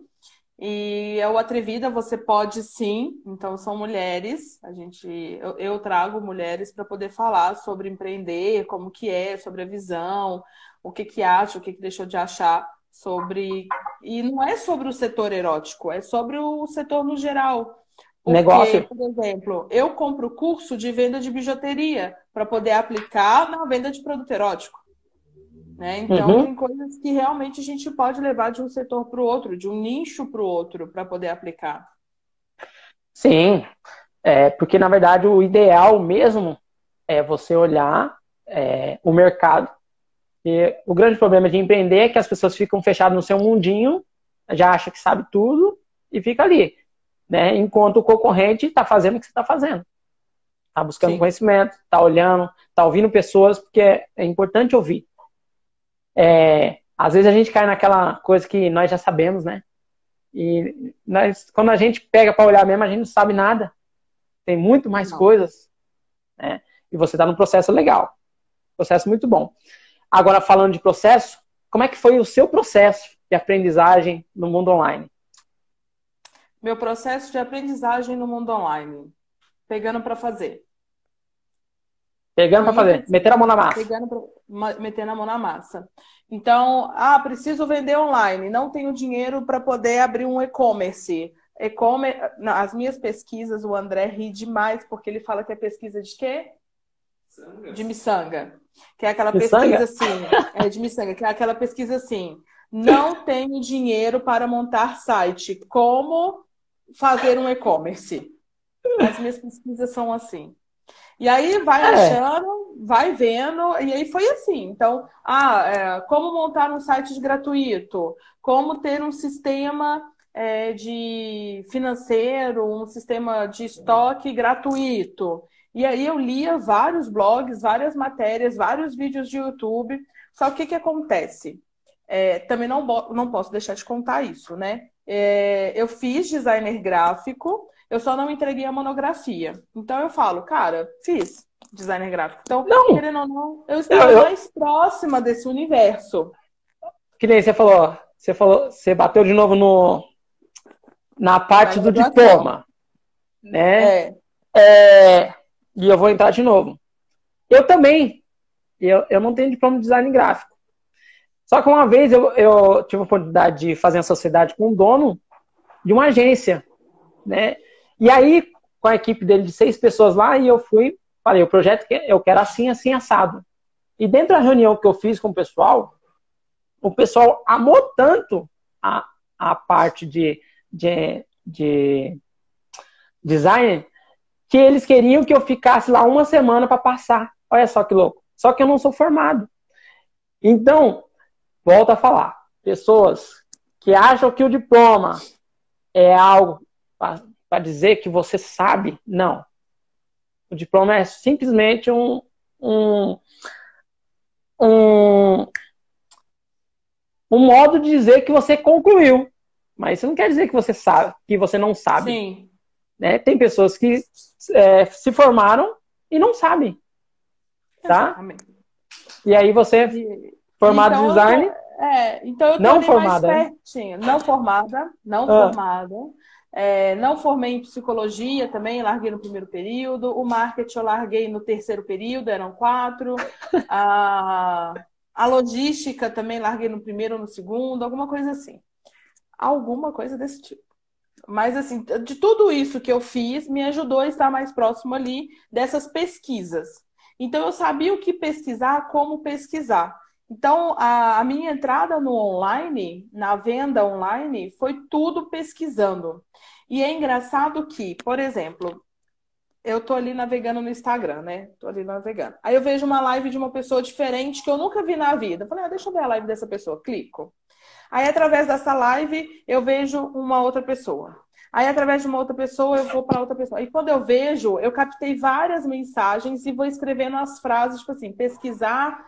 Por exemplo, uma moça virou falou assim: Google Meu Negócio é muito bom. Aí eu criei o meu Google Meu Negócio. Eu fiz um curso de massagem tântrica, tive um aluno e ele falou: se der uma pane em todas as redes sociais, como as pessoas vão te achar? Google Meu Negócio. Eu falei assim: eu tenho que estudar Google Meu Negócio. É isso que eu vou estudar. Aí peguei, entrei para poder estudar Google meu negócio. Então, é, eu acho interessante que o que eu quero me quer também. Então, eu quero vender muito online. Aí as coisas aparecem, pipocam. É... E aí eu vou estudando. É que, na verdade, você, no seu processo de buscar, é, que a gente não percebe.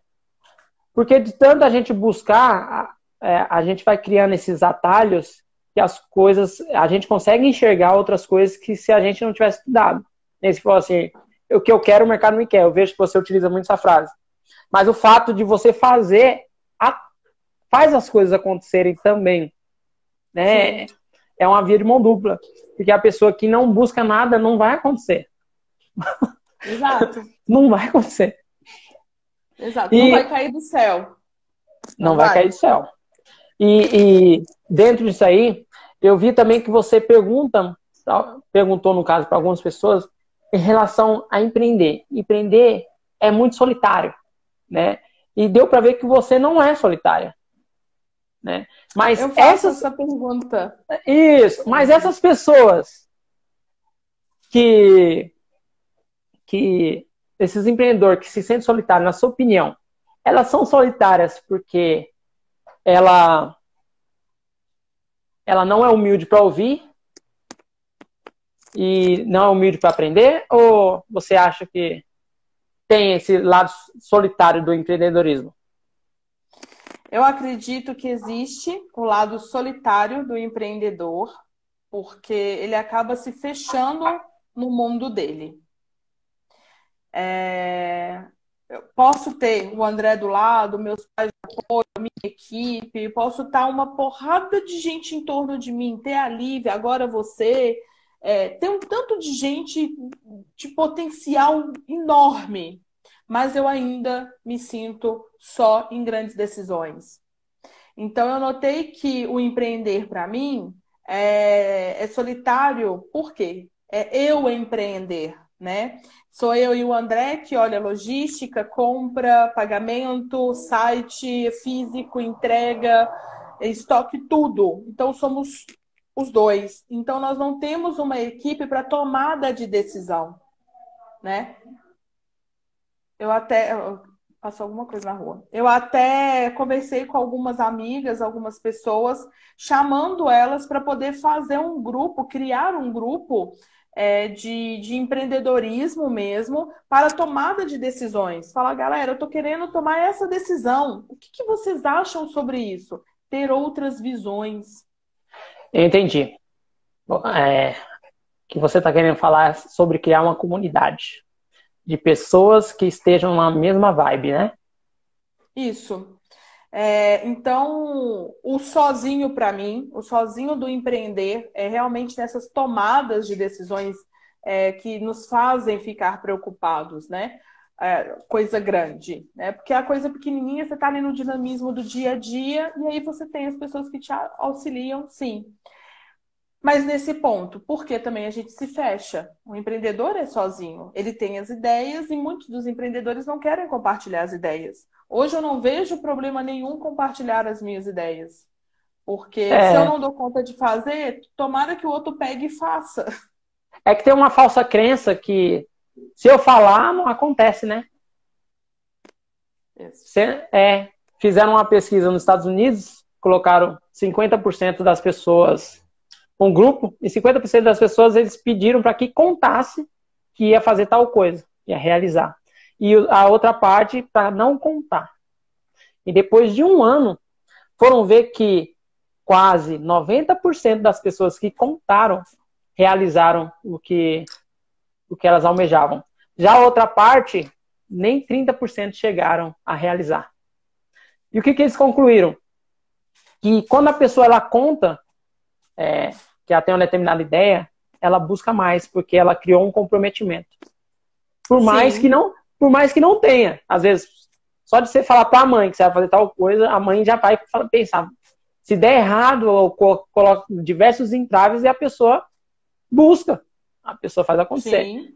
Então, eu sou adepto e recomendo para todo mundo, conte. Conte o que você vai fazer, mesmo, mesmo que você dê com a cara na porta. Exatamente. E aí é só isso. Quando eu pergunto do. E, e, assim, as lives me serviram também como um estudo social, vamos dizer assim. Porque eu queria entender o que, que os empreendedores da, que estão ali hoje no mercado, vamos dizer assim, mais próximos a mim, estão pensando sobre para poder com que eu consiga compartilhar o meu conhecimento em cima disso. E de todo mundo que eu conversei, todo mundo falou que se sente sozinho. Não, então, eu percebi, mas eu queria. No caso, que eu falo sobre empreendedorismo, né? E procuro ao máximo ajudar as pessoas, né? Principalmente quando me pedem ajuda. Só que o, o ideal aqui é trazer a pessoa, o que ela não consegue falar para outras pessoas, né? E você perguntando, talvez você não, não conseguiu passar aquilo que você queria, né? E aí hoje é, surgiu a oportunidade. E foi bem esclarecedor. E eu não sei se você também encontra isso nessa parceria, que nem você falou sobre ser solitário, é que na verdade, às vezes a gente toma uma posição tão à frente de tomar a decisão que as outras pessoas sempre esperam que a gente tome a decisão. Não sei Sim. se isso acontece com você. Muito. A, a gente se posiciona numa, numa, posição que a outra pessoa já sabe que a gente vai resolver. E aí, e aí manda, né? Muito. Tem dia que eu viro e falo com o André assim: ah, tô muito cansado, escolhe a janta. Eu quero que pelo menos alguém escolha a janta. Tipo, toma alguma decisão, tipo, sabe? Sei. Foram tantas coisas organizadas naquele dia, né, com a equipe e tudo mais, que realmente as pessoas esperam sempre. É. E nós somos culpados também em relação a isso. É. Sim. A gente que se coloca naquele lugar. Que no caso, você tem equipe e agora você está trazendo pessoas mais próximas. E vai acontecer de você achar que você tem que fazer aquilo ali. É, não, não porque você não acredita que a outra pessoa não faça, mas porque você acredite que você vai fazer melhor. E aí, aí os, no caso, os colaboradores que vão trabalhar com a gente, ou com você no caso agora, é, começa a se sentir inibido de tomar, a, de ter a tomada de decisão de ir lá e fazer. Entendeu? E aí, Sim. aí, no caso, o gestor começa a infantilizar. Aí a, a pessoa tem sempre que pedir permissão. Você tira toda a toda autonomia. agora. Autonomia. autonomia. Isso. Tira toda a autonomia da pessoa. Né? Porque né, o, o assunto ainda é empreendedor solitário, tem isso também. Que às vezes a gente meio que meio que auto se sabota nessa questão. Né? É, é, da hora, né? Ô, ô Dai, é... como eu sei que você está buscando informações e eu gostei muito desse projeto seu, que a Lívia também te ajudou. E tem uma frase que não é minha, tá? É da Juno. É, como não cair no padrão de repetir o mesmo do mesmo hoje? Como cair? É, como não cair no padrão de repetir o mesmo do mesmo hoje? Por incrível é... que pareça, eu gosto muito de responder a primeira coisa que me vem à cabeça. Calma, é, é, é eu sei que é difícil. Você pode ver que eu, nós fomos num processo de crescente. Não que eu vou jogar você na fogueira, que essa não é a intenção aqui, mas a, é, não é. A intenção é que o papo fique sadio e que as pessoas se identifiquem e gostem, pelo menos em, em pequenos pontos. Mas tem coisas que a gente precisa ser um pouquinho mais técnico. E e eu não faria essa pergunta para você se você não tivesse capacidade, se eu achasse que você não tem capacidade. Mas não precisa aprofundar muito, é só uma. Não, não é, não, não é assim, não, porque eu falo, eu gosto muito de responder a primeira coisa que vem na mente, porque eu acredito que seja a verdade. Quando a gente começa a pensar muito sobre aquilo, a gente começa a se sabotar nos pensamentos. Quando você me perguntou, a primeira coisa que me veio e que realmente faz muito sentido é fazer o básico de forma diferente. Porque a todo momento a gente quer fazer diferente. A gente quer mudar, a gente, né, é aquilo. E nessa busca incansável do fazer o diferente, a gente esquece do básico e não faz. Sim. É... Eu fiz dança, aula de dança de salão. E tem um grande problema que a pessoa vê um aluno que tem um, dois anos fazendo aula de dança constantemente, e ele enxerga, ele vê ele dançando ou até rodando a mulher, e ele acha aquilo o máximo. Só que ele esquece que ele está começando. E ele quer ir para aquilo ali, e começa a focar naquilo ali, e não tem a base. E não tem a base. E eu entendo que você está falando isso, e dando outro exemplo, é como se fosse construir um prédio sem alicerce né? Sim. É, querer fazer toda uma, uma parte do design, tá pensando no design, quer inovar e tudo mais, só que não tem alicerce, não sabe, não sabe nem o básico, não sabe é, os fundamentos que é empreender, porque empreender tem que ter um fundamento. Você tem que saber sobre marketing, você tem que saber sobre gestão. Porque por mais que você saiba de marketing e esteja vendendo, se você não souber sobre gestão, fluxo de caixa, você quebra. Quebra? E quebra feio? Quebra feio. Tem pessoa que nunca ouviu falar na palavra prolabore. Né? Não. E, e trazendo para o meu universo essa questão, né? Vamos pensar no relacionamento aqui.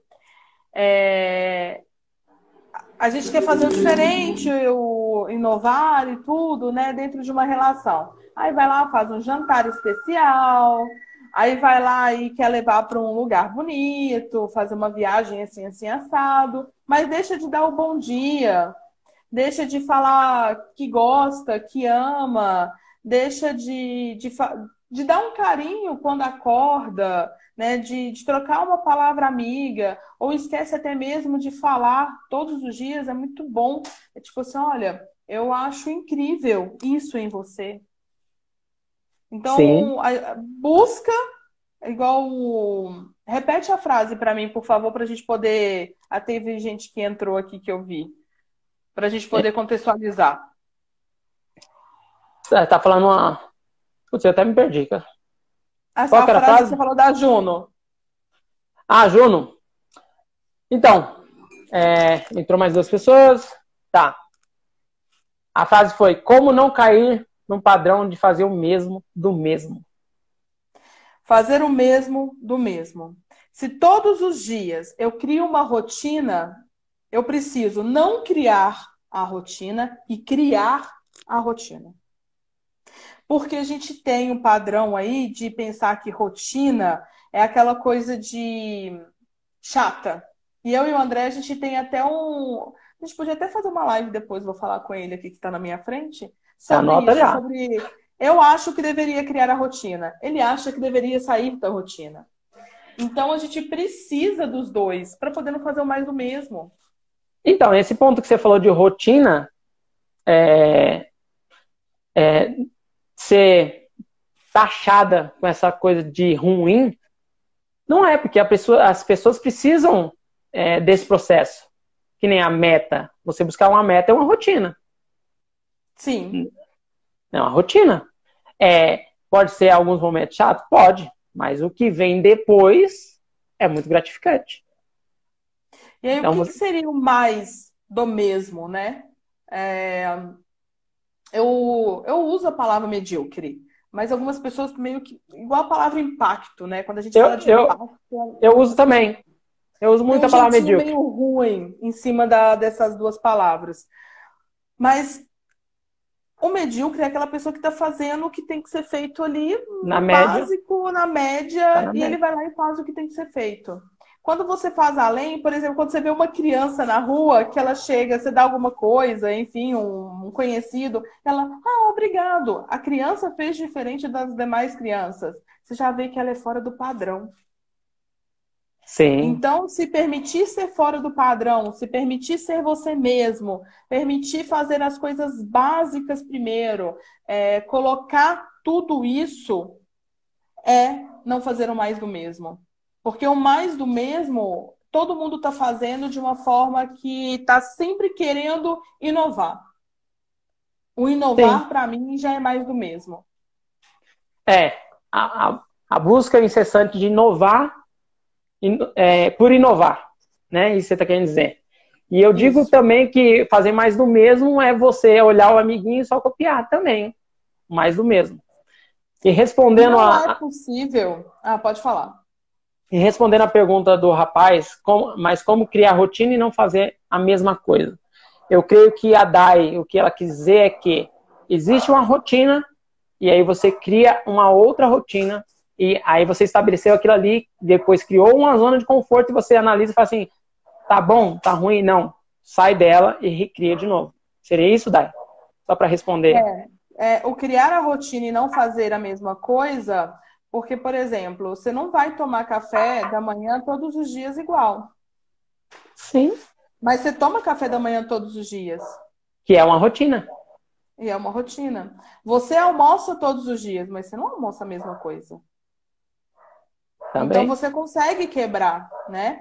E quando a pessoa fala, fala de fazer mais do mesmo e você traz que é copiar o coleguinha, é, para mim soa muito forte que se eu colocar, por exemplo, o Cleito coloca a alma dele, a Daiane coloca a alma dela, a gente nunca vai fazer o mais do mesmo. Somos totalmente diferentes. Se eu copio, eu faço o mesmo. Se eu vou lá e tenho aquilo como ideia e faço do meu jeito, não é mais do mesmo. Sim. É. Acho que tá bem explicado, hein? Ô, ô Dai, É. Fez sentido para você? é bem por isso aí. Fez sentido? É, ô Dai, estamos é, terminando, tá? Mas eu queria fazer mais. Tudo bem, pode continuar. É, é que assim, é, o Instagram, ele ao longo, com o passar da criação de conteúdo, ele começa a olhar e falar assim, não, essa pessoa ela requer mais. Então, antes o Instagram me dava uma hora e agora ele está me, me dando mais. Então, estou usufruindo. Ainda mais com pessoas interessantes. Então, se ele está me dando. Ser... É, por que não? Por que não? Quer, quer dizer que eu estou entregando algo de valor para ele também. Porque o Instagram é uma empresa, né, gente? Então, Dai, qual a dificuldade de empreender como as grandes empresas fazem? Qual a dificuldade de empreender como as grandes empresas fazem? É, vou contextualizar melhor. Porque assim, okay. existe um, um, uma forma de pensar grande que muitos pequenos empreendedores não têm, ou por não saber, ou por, des, por não saber como fazer, ou por desconhecer que existe. Né? Então, é, eu que já lidei com diversos empresários, uma situação simples que, ao nosso ver, seria muito simples para eles, eles conseguem maximizar aquilo ali. Eles conseguem fazer mais com aquilo. E como que, na sua visão, o pequeno empreendedor é, ele pode fazer como as grandes empresas? Eu acho que o primeiro problema do pequeno empreendedor, dele ver um futuro como as grandes empresas, algo grande e tudo mais, é a questão da cultura, né? A nossa cultura, ela não ensinou que empreender é legal, que empreender dá certo, que empreender é possível.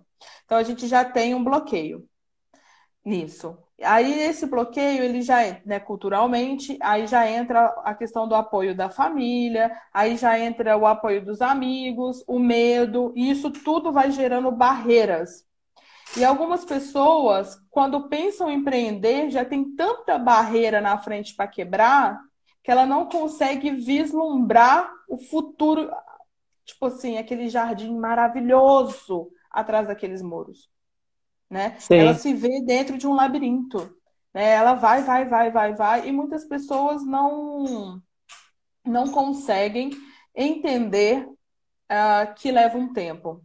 Quando eu comecei a empreender, eu fiz um plano de negócios e levaria três anos para mim poder ter um retorno. Sorte a minha que eu tive um retorno antes, mas uh, o retorno que a gente esperava realmente veio depois do terceiro ano. Então eu tive a paciência de esperar três anos para aquilo acontecer. E nós estamos numa sociedade imediatista. Eu faço agora e eu já quero amanhã. Né? Não tem tempo para esperar. É, e o tempo é a coisa mais preciosa que nós temos. Então, a jornada, o caminho é muito precioso. Hoje eu cheguei aonde estou, mas eu tive uma jornada de oito anos, um aprendizado de oito anos. Que se hoje o que terminou acabou, acabou, acabou, acabou, pronto, eu não quero mais isso, fechou, eu consigo fazer alguma outra coisa com toda essa minha experiência. Com todo então, esse conhecimento. Com todo esse conhecimento. Então, eu acredito muito que seja o medo e o imediatismo, que não consegue deixar ver aquele futuro grandioso como grandes empresas. Isso, sabe as palavras. É, que é, as pessoas, às vezes, elas querem muito e querem muito rápido, né? Sim. E o, e o caminho não é. E não precisa ter toda essa pressa, né? Parece que a pessoa vai morrer. É, Parece que a, a pessoa vai morrer. se vai ser amanhã, daqui uma hora ou daqui 10 né? anos. Eu falei com minha mãe isso ontem. Não, não porque. A, a, pessoa tem 20 anos, né? ela, tipo assim, ela tá querendo que as coisas aconteçam é, em dois, três anos. E nós sabemos que não é assim. Existe um processo, tanto da pessoa, tanto pessoal de maturação, porque é preciso conhecer os caminhos, que nem você citou planejamento. É, as pequenas empresas elas não sobrevivem nem os, os quatro primeiros anos, porque não tem planejamento. Não tem. E você se programou, você criou todo um planejamento e você sabia é, o que. É, é, claro que você não sabia todos os caminhos, mas você já sabia, de certa forma, o que você precisa, precisaria fazer para chegar até lá. E uhum. esse é um ponto importante. Você que está ouvindo, por favor, entenda que planejamento. Olha que, olha que doido. Estava conversando com a minha esposa. Planejamento, a palavra planejamento tem desde a época de Jesus. Jesus cita planejamento há dois mil anos atrás. E dois mil anos à frente nós estamos falando sobre planejamento. Sim. Né? E então, é uma das coisas mais importantes que tem. Pra você Sim. poder saber que vai dar certo. Sim, é importante. Como é que você vai colocar um negócio de pé se você nem se planejou, se você não, não olhou as etapas que, que vão surgir lá na frente, o que é necessário fazer para que você empreenda de forma sustentável. Não adianta simplesmente achar que você vai começar e que tudo vai ficar maravilhoso. Porque as pessoas têm essa mania de romantizar o empreendedor, empreendedorismo, né? Sim. E, Sim. e- Daquelas assim. E, e não é, é, é difícil, é difícil, é trabalho.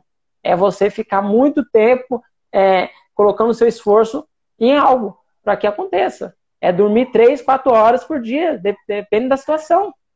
Tem que gostar muito. Muito. Sim. E quando a gente fala assim, tem que achar propósito, não é o propósito que vai te fazer sofrer. Nossa, meu Deus, eu não tenho Não. propósito, eu não consigo empreender. Não, é... não, não é isso. Quando a gente fala de encontrar o propósito, é encontrar o que você realmente gosta de fazer, para você fazer mesmo com paixão e ter aquela, aquele desprender de energia para aquilo, porque você vai precisar. Vai ter dia que você não vai ter energia, mas você tem que ter, porque você é o dono daquilo. Né? Não tem ninguém ali olhando para você, é você olhando, né? Todo aquele trabalho. Isso mesmo. E quando, você fala de romantizar, as pessoas romantizam também o propósito. E não, gente, propósito é, doi- é dolorido, é sofrido você pensar naquilo, né? Encontrar realmente o que você quer. Sim, Não é fácil. É, que o propósito aí. É, Existem três maneiras de empreender, que é você empreende por necessidade, Sim. né? Que é a grande maioria dos pequenos empreendedores está passando dificuldade e não tem outra saída e vai empreender. Tem aquele que trabalha em algum outro ponto e vê uma oportunidade e fala assim, não, por que não? Né? Por que não? Empreende. É, e tem aqueles que têm um propósito, assim como você citou, que é, o, ao meu ver, né, é o melhor caminho. Porque quando você estiver cansado, quando você vê que está difícil, quando você vê que tudo está conspirando para dar ruim, você lembra que você tem um propósito na frente. Então, o propósito ele é um impulsionador. O propósito é aquele que te garante, de certa forma, que você permaneça na jornada, né? Sim. Sim. Ô, ô Dain, é, um ponto que é, agora é curiosidade minha, tá? Tá. É, você fez live com sete mulheres durante esses últimos dias agora. E onde você trouxe histórias maravilhosas. né? Por que a oitava fazer com homem?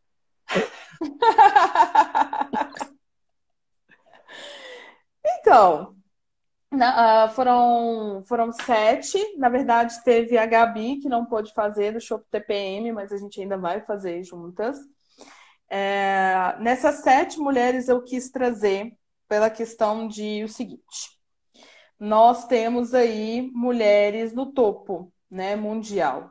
Mas dessas mulheres, né, vamos colocar dez dentro do Brasil, é, nove são herança. Elas receberam uma herança, por isso estão no topo. E, e uma, Luísa Trajano, está lá porque ela realmente foi atrás, conquistou, batalhou e cresceu. E, Que é maravilhosa. E é essa mulher que eu quero ter como exemplo, e é essa mulher que eu espero que outras mulheres estejam, tenham como exemplo, né? Tem, tem a Então, Camila Farani aí empreender- também, tá? É, É, Camila tá, tá crescendo. a Camila Então, Farani. então, assim, é possível chegar no topo empreendendo? É. Principalmente sendo mulher? Sim, é possível. Só que a gente também precisa, ah, se a gente não pode com eles, se junte a eles, né? Então, Sim. é possível também a gente ter um diálogo e uma conversa com homens que estão empreendendo, até porque o meu homem, vamos dizer assim, né, o Andrezão Mozão, ele empreende junto comigo. E isso é importante. É, agora, as próximas lives que eu quero trazer, então se sinta convidado também, eu quero procurar sete casais que empreendem juntos. Para poder Legal. mostrar que é possível os casais se completarem e empreender. Então, a oitava live, ela foi feita com um homem, porque para mim tá tudo bem fazer com um homem ou fazer com uma mulher, uh, desde que os propósitos, as ideias batam. Quando eu mandei a mensagem para você, eu achei incrível, incrível. O sucesso também é para você. Gente, olha essa frase que poderosa. Quando você fala, repete assim, o sucesso também é para você. Te vem uma coisa na cabeça que é, é aquele bonequinho, aquele emoji de. eu achei é, fantástico. É que a, essa questão, eu não falo muito é, na questão racial, porque não é um momento ainda, mas alguns negros, e eu também não gosto do termo negro, eu gosto do termo preto, tá? Uhum. Alguns pretos, eles caíram na crença de achar que não é para ele. E quando eu estava buscando algo que realmente pudesse é, mexer, porque o sucesso ele depende de pessoa para pessoa, seja lá o que é, que seja. Então a palavra o sucesso também é para você, é para que esse preto, essa preta, olhe e veja que o mundo que ela vive não é só de servir, porque é é uma realidade. O preto, ele está na, nas categorias de servidão ainda, de servir. Sim. Tem alguns que se destoam, tem alguns que, infelizmente, ainda não compreenderam que a palavra nós, ela é, é muito... É, ela tem um, uma amplitude do que eles imaginam. Esses dias eu vi um youtuber, e eu não gosto dele, mas respeito. Ele é preto, ele fez, ele fez uma. Ele fez uma espécie de Big Brother. Né? E ele só chamou branco. E alguém questionou ele e falou assim: Nossa, por que você não colocou um preto na, na, nessa casa? E aí ele foi responder, ele até saiu da sala para responder, ele, ele respondeu dessa forma. Tem algumas pessoas que querem o fácil. E aí eu fiquei com aquilo, foi bem antes de eu iniciar esse projeto. E eu fiquei com aquilo e falei assim, meu, será que ele não conseguiria encontrar um preto competente para estar lá? Nessa, nessa espécie de Big Brother? Então, é preciso alguém puxar, não levantar a bandeira, mas alguém puxar e falar assim: opa, o sucesso também é para você. E o meu propósito de vida é esse: é, e eu digo com todas as forças. Você ainda vai ouvir falar muito de mim, porque é, em relação a esse propósito, a gente vai mudar o Brasil de uma, de uma forma tão grande que quando um ou outro entenderem e começar a fazer essa comunidade, que é o que você almeja fazer também, né? Quando eles entenderem as coisas nesse país vai se transformar de uma forma e o crescimento é, desse projeto ele vai ter uma escala muito maior e mais rápida do que as pessoas jamais supõem.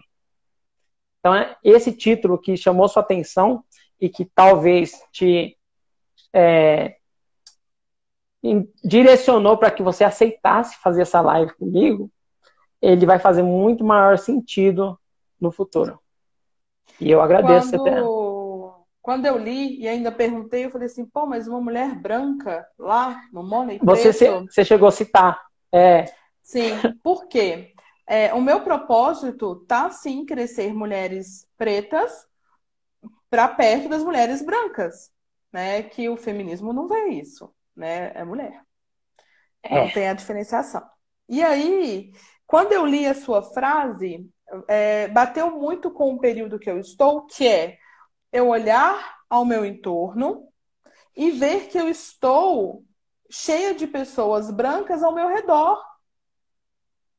Mas se eu Sim. quero que as pessoas cresçam, as pessoas pretas, essas pessoas não têm que ser ali no, no meu redor. Né? Tem que ser as pessoas que eu quero ver.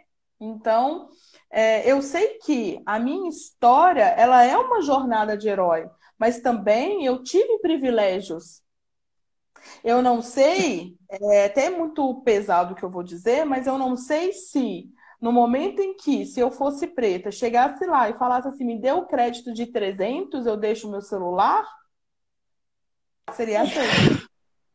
Então, é, você é. falou e a sua história é muito bonita e eu não queria entrar nisso, não queria, não queríamos. É, precisa, é, né? é não, não precisa, precisamos ter esse reconhecimento, é, que nem no caso, é, a nossa empresa, a nossa empresa, os produtos estavam em 21 pontos antes da pandemia.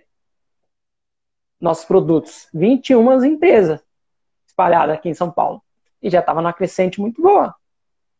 No entanto, esse período de quarentena, nós não surtamos. Não surtamos, porque existe um planejamento da empresa. Né? Enquanto muitos surtaram, não sabiam o que fazer, nós não, nós permanecemos tranquilos. E uma vez que um desses pontos, um ponto muito chique aqui em São Paulo, eu fui, fiz reunião, marquei reunião, e o gerente, ele falou assim, nossa, seu produto é muito bom, mas por que, que você não vende no farol? E aí entra nessa história que você falou agora, né? É, porque nosso produto tem embalagem, nosso produto é, é, top mesmo. E aí eu olhei assim, e, e nós temos um sócio, e meu sócio olhou para mim, aí eu agradeci ele, porque eu, quando entro na briga, eu entro na briga mesmo. Então eu evito as brigas. Né? Mas eu compreendi. E não falando mal dos gaúchos, mas ele tava lá com, com o chimarrão na mão, né? Uhum. É, tipo assim, é, a pinta bem, bem sul, né? E sul, nós sabemos que o sul tem muito branco, e querendo ou não, não tem como não, não trazer isso aqui. E eu sei que você está falando que talvez se você fosse preta, se sua história tivesse começado diferente. Né? Sim, eu acredito que tenha, ia, ia começar assim diferente. Então, entender o nosso lugar, né? O meu lugar de privilégio, de mulher branca, é, acima até de você, homem negro, é, homem preto, uhum. é muito importante, porque a minha trajetória ela é muito bonita, mesmo, é maravilhosa. Eu vejo ela como uma coisa incrível porque eu conquistei um sonho. Uhum. Ok. Mas quantas pessoas pretas ao meu lado estão conquistando sonhos? É isso que eu quero fazer. Eu quero mais que mulheres pretas, homens pretos, conquistem seus sonhos como eu conquistei. E se eu posso ser uma peça-chave nesse setor, nesse mundo, para poder encurtar caminho, eu quero encurtar caminho. Então eu trago a minha experiência para poder falar assim, cara, eu eu consigo encurtar o teu caminho de alguma forma. Trazer Sim. alguma forma. E eu sabia disso. Eu sabia que trazendo essas pessoas como você, iriam de alguma forma ajudar essas pessoas. E vai ajudar. Porque todo o conteúdo que nós estamos despejando e você está despejando, a pessoa, se ela quiser, despejando o que eu falo, é colocar uhum. nas plataformas, tá, gente? é.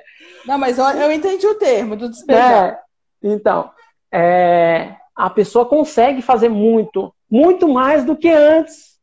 Muito mais do que antes, ela consegue. Então, estamos aqui para mudar. E aí, você chegou a citar que entraria na, na outra pergunta, mas antes de entrar na outra pergunta, que também você já meio que falou, mas complementando isso aí, você, esse seu, essa sua consciência do nós Teve uma, uma, vez que eu vi um vídeo, e eu não sei, não encontrei mais nada do rapaz, onde ele fala que um antropólogo estava numa tribo africana, e esse antropólogo queria fazer um teste com as crianças. E ele estava com um saquinho de bala, e uma leva de crianças, ele falou assim: Olha, tá vendo aquela árvore ali? Quem chegar primeiro vai ganhar um saquinho de bala. E aí ele diz que as crianças foram deram as mãos e correram até a árvore. E ele não entendeu por que, que as crianças foram, deram a mão e correram até a árvore. E aí ele questionou o, o intérprete. Aí ele falou assim: é, Ubuntu. Não faz sentido uma criança só ficar feliz enquanto as outras, todas as outras ficam tristes. E eu vejo, claro, que embora você entenda que você é um indivíduo, você é uma pessoa, é, e você tem que buscar o seu espaço no mercado, você também está preocupada com o nós. E a palavra nós, ela é pouco entendida, porque às vezes a gente caímos muito no nosso ego do eu. Uhum. E, eu uhum. fico, e eu fico muito feliz de saber que eu conseguiria extrair isso de você, você poder contar realmente como você é, tá? E dito isso, é, deu para ver que você tem essa consciência. E eu não sei se você sabe se você é ou se você vai ser a referência para as outras mulheres. Mas como você vê isso? Que as mulheres também podem atingir uma lucratividade através da internet, olhando pessoas ou mulheres como você. E está se tornando uma referência ou já é uma referência. Você está entendendo a grandiosidade disso? É sério, por quê? Às vezes nós não temos noção é, como nós podemos transformar vidas. E eu estou nesse jogo para transformar vidas. E eu estou buscando pessoas que ou que tenha consciência ou que nem percebe que ela tem um potencial enorme ou que ela esteja fazendo. Eu estou no não tenho consciência. Vou te explicar por quê. ah. Eu tenho uma crença limitante, né? É, por muito tempo eu sempre soube que eu sabia ganhar dinheiro. Eu sei ganhar dinheiro. É, é muito fácil ganhar dinheiro para mim. E aí eu escutava de pessoas que o dinheiro é ruim, né? E aí eu coloquei aquela crença. é, que, que o ganhar dinheiro não é assim. Né? É ruim. Ou, tá, eu tenho dinheiro no banco, mas o que, que eu vou fazer? Eu vou comprar alguma coisa para mim ou vou distribuir para as pessoas? Então você começa a ter aquela coisa. E só esse ano, na pandemia, Andrezão tava ali junto, né? No, lado a lado. Desmuda, no desgarra. Me, me ajudou bastante a quebrar isso. Não me vejo ainda como uma referência. Vejo que a minha jornada é foda, é boa. Não é me gabando, mas eu vejo isso. Mas eu, eu não eu, consigo ainda acreditar vejo. que os outros veem da mesma forma que eu. E é louco não. isso. É, é, é muito louco. doido. É, é muito doido porque é, a gente não tem muita consciência. É, mas é preciso, né? Eu, eu não sou ninguém para chegar e falar para você, olha, você é muito, muito, e você está transbordando. Não, eu não sou, nem, não sou essa pessoa. Né? Mas eu vejo, eu vejo que muita coisa vai acontecer. Que outras pessoas vão chegar e falar assim, meu, eu vi tal dia que você falou tal coisa, isso mudou minha vida. Porque no offline, offline isso já deve acontecer. Sim. Né? Eu recebi uma mensagem esses dias de uma, uma consultora minha falando assim: Ah, eu queria te agradecer por todo o apoio, toda a ajuda, e eu consegui realizar meu sonho de comprar minha TV para casa. Aí. Na hora que ela falou isso, eu falei assim: caraca, mano, o sonho da, dela era comprar uma TV para as filhas dela, para ela. Uma TV. E ela conseguiu realizar porque eu estava ali do lado dela, ajudando ela a conseguir conquistar a grana. Né? E, e, você, e você vê que esse negócio é uma coisa muito louca que entra nas vendas, né? Que e é muito não, doido. Não, não era a TV. Que o desejo oculto aí é proporcionar para as filhas um momento de lazer. Exato. Né? E é, e é muito maior. É muito maior do que simplesmente um aparelho. E você ajudou. E aos pouquinhos você vai se ligando em relação a isso. Você vai. É, é, demora um pouquinho, mas vai. É, é uma jornada, é um caminho. É um caminho. Vamos. É um caminho. E aí você citou a jornada do herói, que nada mais é o seu cliente, e você vai perceber isso, que é o seu cliente, ele vai olhar em você, vai se espelhar, ele vai olhar. E você, no caso, vai ser o quê? A mentora. Você vai ser a mentora. Você que vai direcionar. Você que vai dar o caminho. É? Então, é importante também estar ligado nessa jornada do herói, que às vezes a gente pensa que o herói somos nós. Não, no caso, você já vai se transformar na mentora. É, esse processo de se tornar mentor, eu ainda estou nesse processo, ainda é meio assim, para poder as pessoas verem aqui também que a gente que já empreende está lá um pouco à frente, vamos dizer assim, né? De quem está começando, a gente ainda tem os nossos as nossas pedras, né? Não falo mais tem. paredes, muros nem nada, mas a gente ainda tem umas pedras no meio do caminho que a gente precisa tirar e falar, não, peraí, eu sou capaz, e pôr de ladinho. A gente ainda passa por isso. Passa, passa, passa que é importante. Mas aí tá. É, essas pedras, além de ser as pedras que realmente incomodam, tem algumas que podem até nos derrubar. Né? Que nem eu já falei três vezes. E para se reerguer. Como é que você perde uma, uma, quantia grande de dinheiro e, tipo assim, ainda ouve as pessoas falando assim, nossa, falei para você, ou coisa parecida, que mãe adora falar isso, né? Te avisei. Te avisei, né? E aí, quando a quantia é um preço de uma casa. Né? Então, é, é, tem certas coisas que acontecem, mas é um processo de maturação. Mas é importante a gente ter consciência do quão a gente consegue transformar vidas. E você é essa pessoa, e eu não poderia deixar, eu não poderia terminar sem falar isso para você. Tá? A gente fica até sem graça. Eu sei. A, meu, que nem eu. Eu não consigo receber elogio, tá? é, eu fico muito sem graça e eu perco totalmente o raciocínio. É uma coisa que mexe comigo, porque eu, eu tenho essa coisa que você tem, e por isso que eu entendo, de não achar que eu sou tudo isso. Só que eu é, tenho consciência daquilo que eu consigo realizar. E, e nós vivemos numa sociedade onde é feio você dizer que você é bom. Mas para mim, não. Se você é bom, é importante você falar é importante porque quando você fala que você é bom, quando você fala que você consegue fazer tal coisa, você também dá meio que permissão para que outras pessoas também tenham a consciência. Opa, então sua luz ilumina outras pessoas. Então é importante falar. Tá? Dito tudo isso, o quadro é o sucesso também é para você. E eu volto a reafirmar: o sucesso e a felicidade depende de pessoa para pessoa. Tem pessoas que têm bilhões na conta e é infeliz, tá? Sim. É a mesma coisa sucesso. Então, para você, hoje, você se considera uma mulher de sucesso? Sim, eu descobri que eu era uma mulher de sucesso alguns meses atrás, quando era meio-dia, eu falei assim, vou fazer um bolo de cenoura com cobertura de chocolate. E eu parei tudo que eu estava fazendo, todo o meu trabalho, e fui fazer meu bolo de chocolate. Na hora que eu terminei, o André sentou, comeu junto comigo, eu comi, e eu percebi que o meu tempo, ele é muito mais precioso do que o dinheiro. E aquele tempo que eu levei fazendo uma coisa que eu amo, que é cozinhar, o tempo que eu tive o André do meu lado comendo junto comigo, aquilo ali foi extremamente importante.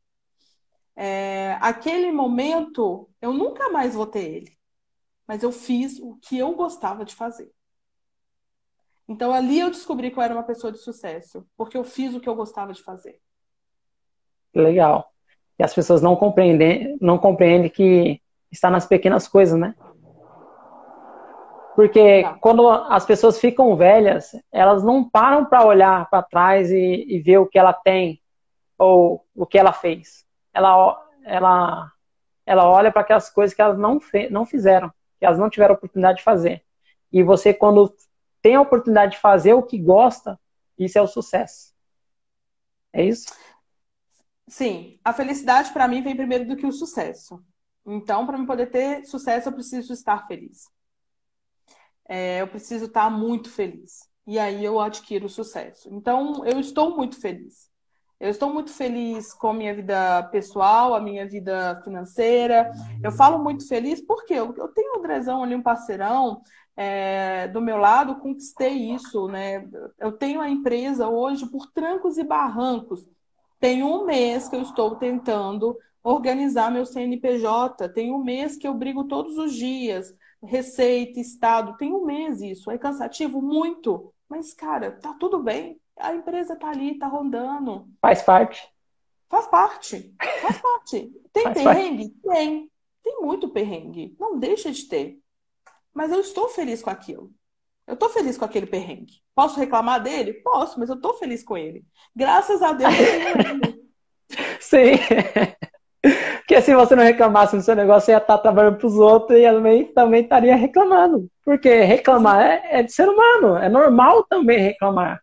Né? O que nós não podemos fazer isso uma condição de vida nossa, né? Fazer parte do nosso dia a dia, só reclamar, reclamar, reclamar. Né? Então eu posso te dizer que sim, eu tenho sucesso, que sim, eu me vejo como uma mulher de sucesso, porque hoje eu sou feliz. Legal. E eu fico feliz com a sua felicidade. Viu? A gente fica feliz junto. Ô, Dai, eu gostaria de te agradecer. Eu sabia que ia ser maravilhoso essa conversa. Né? Eu acordei meio xoxo hoje, mas eu sabia que minha tarde ia ser muito boa. Te agradeço muito, muito, muito por você ter aceitado, tá? Eu espero que as pessoas que assistiram tenham gostado de conhecer um pouquinho mais sobre você, talvez outras coisas que alguém não tenha te perguntado em nenhum momento, assim, pro mundo, que querendo ou não, estamos pro mundo agora. E quem vai assistir, eu tenho certeza que vai gostar também, tá? Muito obrigado mesmo. Faz uma cara bonitinha que eu vou pedir o mozão para bater uma foto pra gente. Ah, você é esse negócio de foto, viu? ai, ai, ai. Mozonas, tire uma foto da gente aí com as caras bonitinhas. Vamos publicar, vamos publicar. Foto sonora, não sei se você é. teve foto sonora, o André falou que não teve, né? Que é aquelas fotos assim. Assim? Tem que ser assim? Ai, meu Deus do céu. Assim. Eu vou tirar, eu vou tá tirar porque minhas filhas adoram, viu? Elas até me maquiaram, vê se pode. Tá bom, Dai? É muito, muito eu obrigado que mesmo. Que, que agradecer. Obrigada por me receber tão bem. Obrigada pelo trabalho que você está fazendo. Estou encantada desde quando eu vi a frase. Eu falei assim: vai ser sucesso, vai ser foda, vai ser incrível. E eu tenho certeza que eu vou ouvir muito ainda falar de você. Muito, muito. E vai ser que nem a Maju, quando a gente ouviu falar que ela estava ali no topo. É, a Maju é, é uma grande referência. Vai ser incrível, vai ser foda. E você será a grande referência. Eu tenho certeza disso. Seu trabalho está maravilhoso. Obrigada mesmo. Obrigadão, tá? Tá bom. Muito obrigado mesmo. Muita benção. Até mais. Um beijo. Até tchau, mais. mozão. Tchau. tchau, mozão. Tchau. Tchau.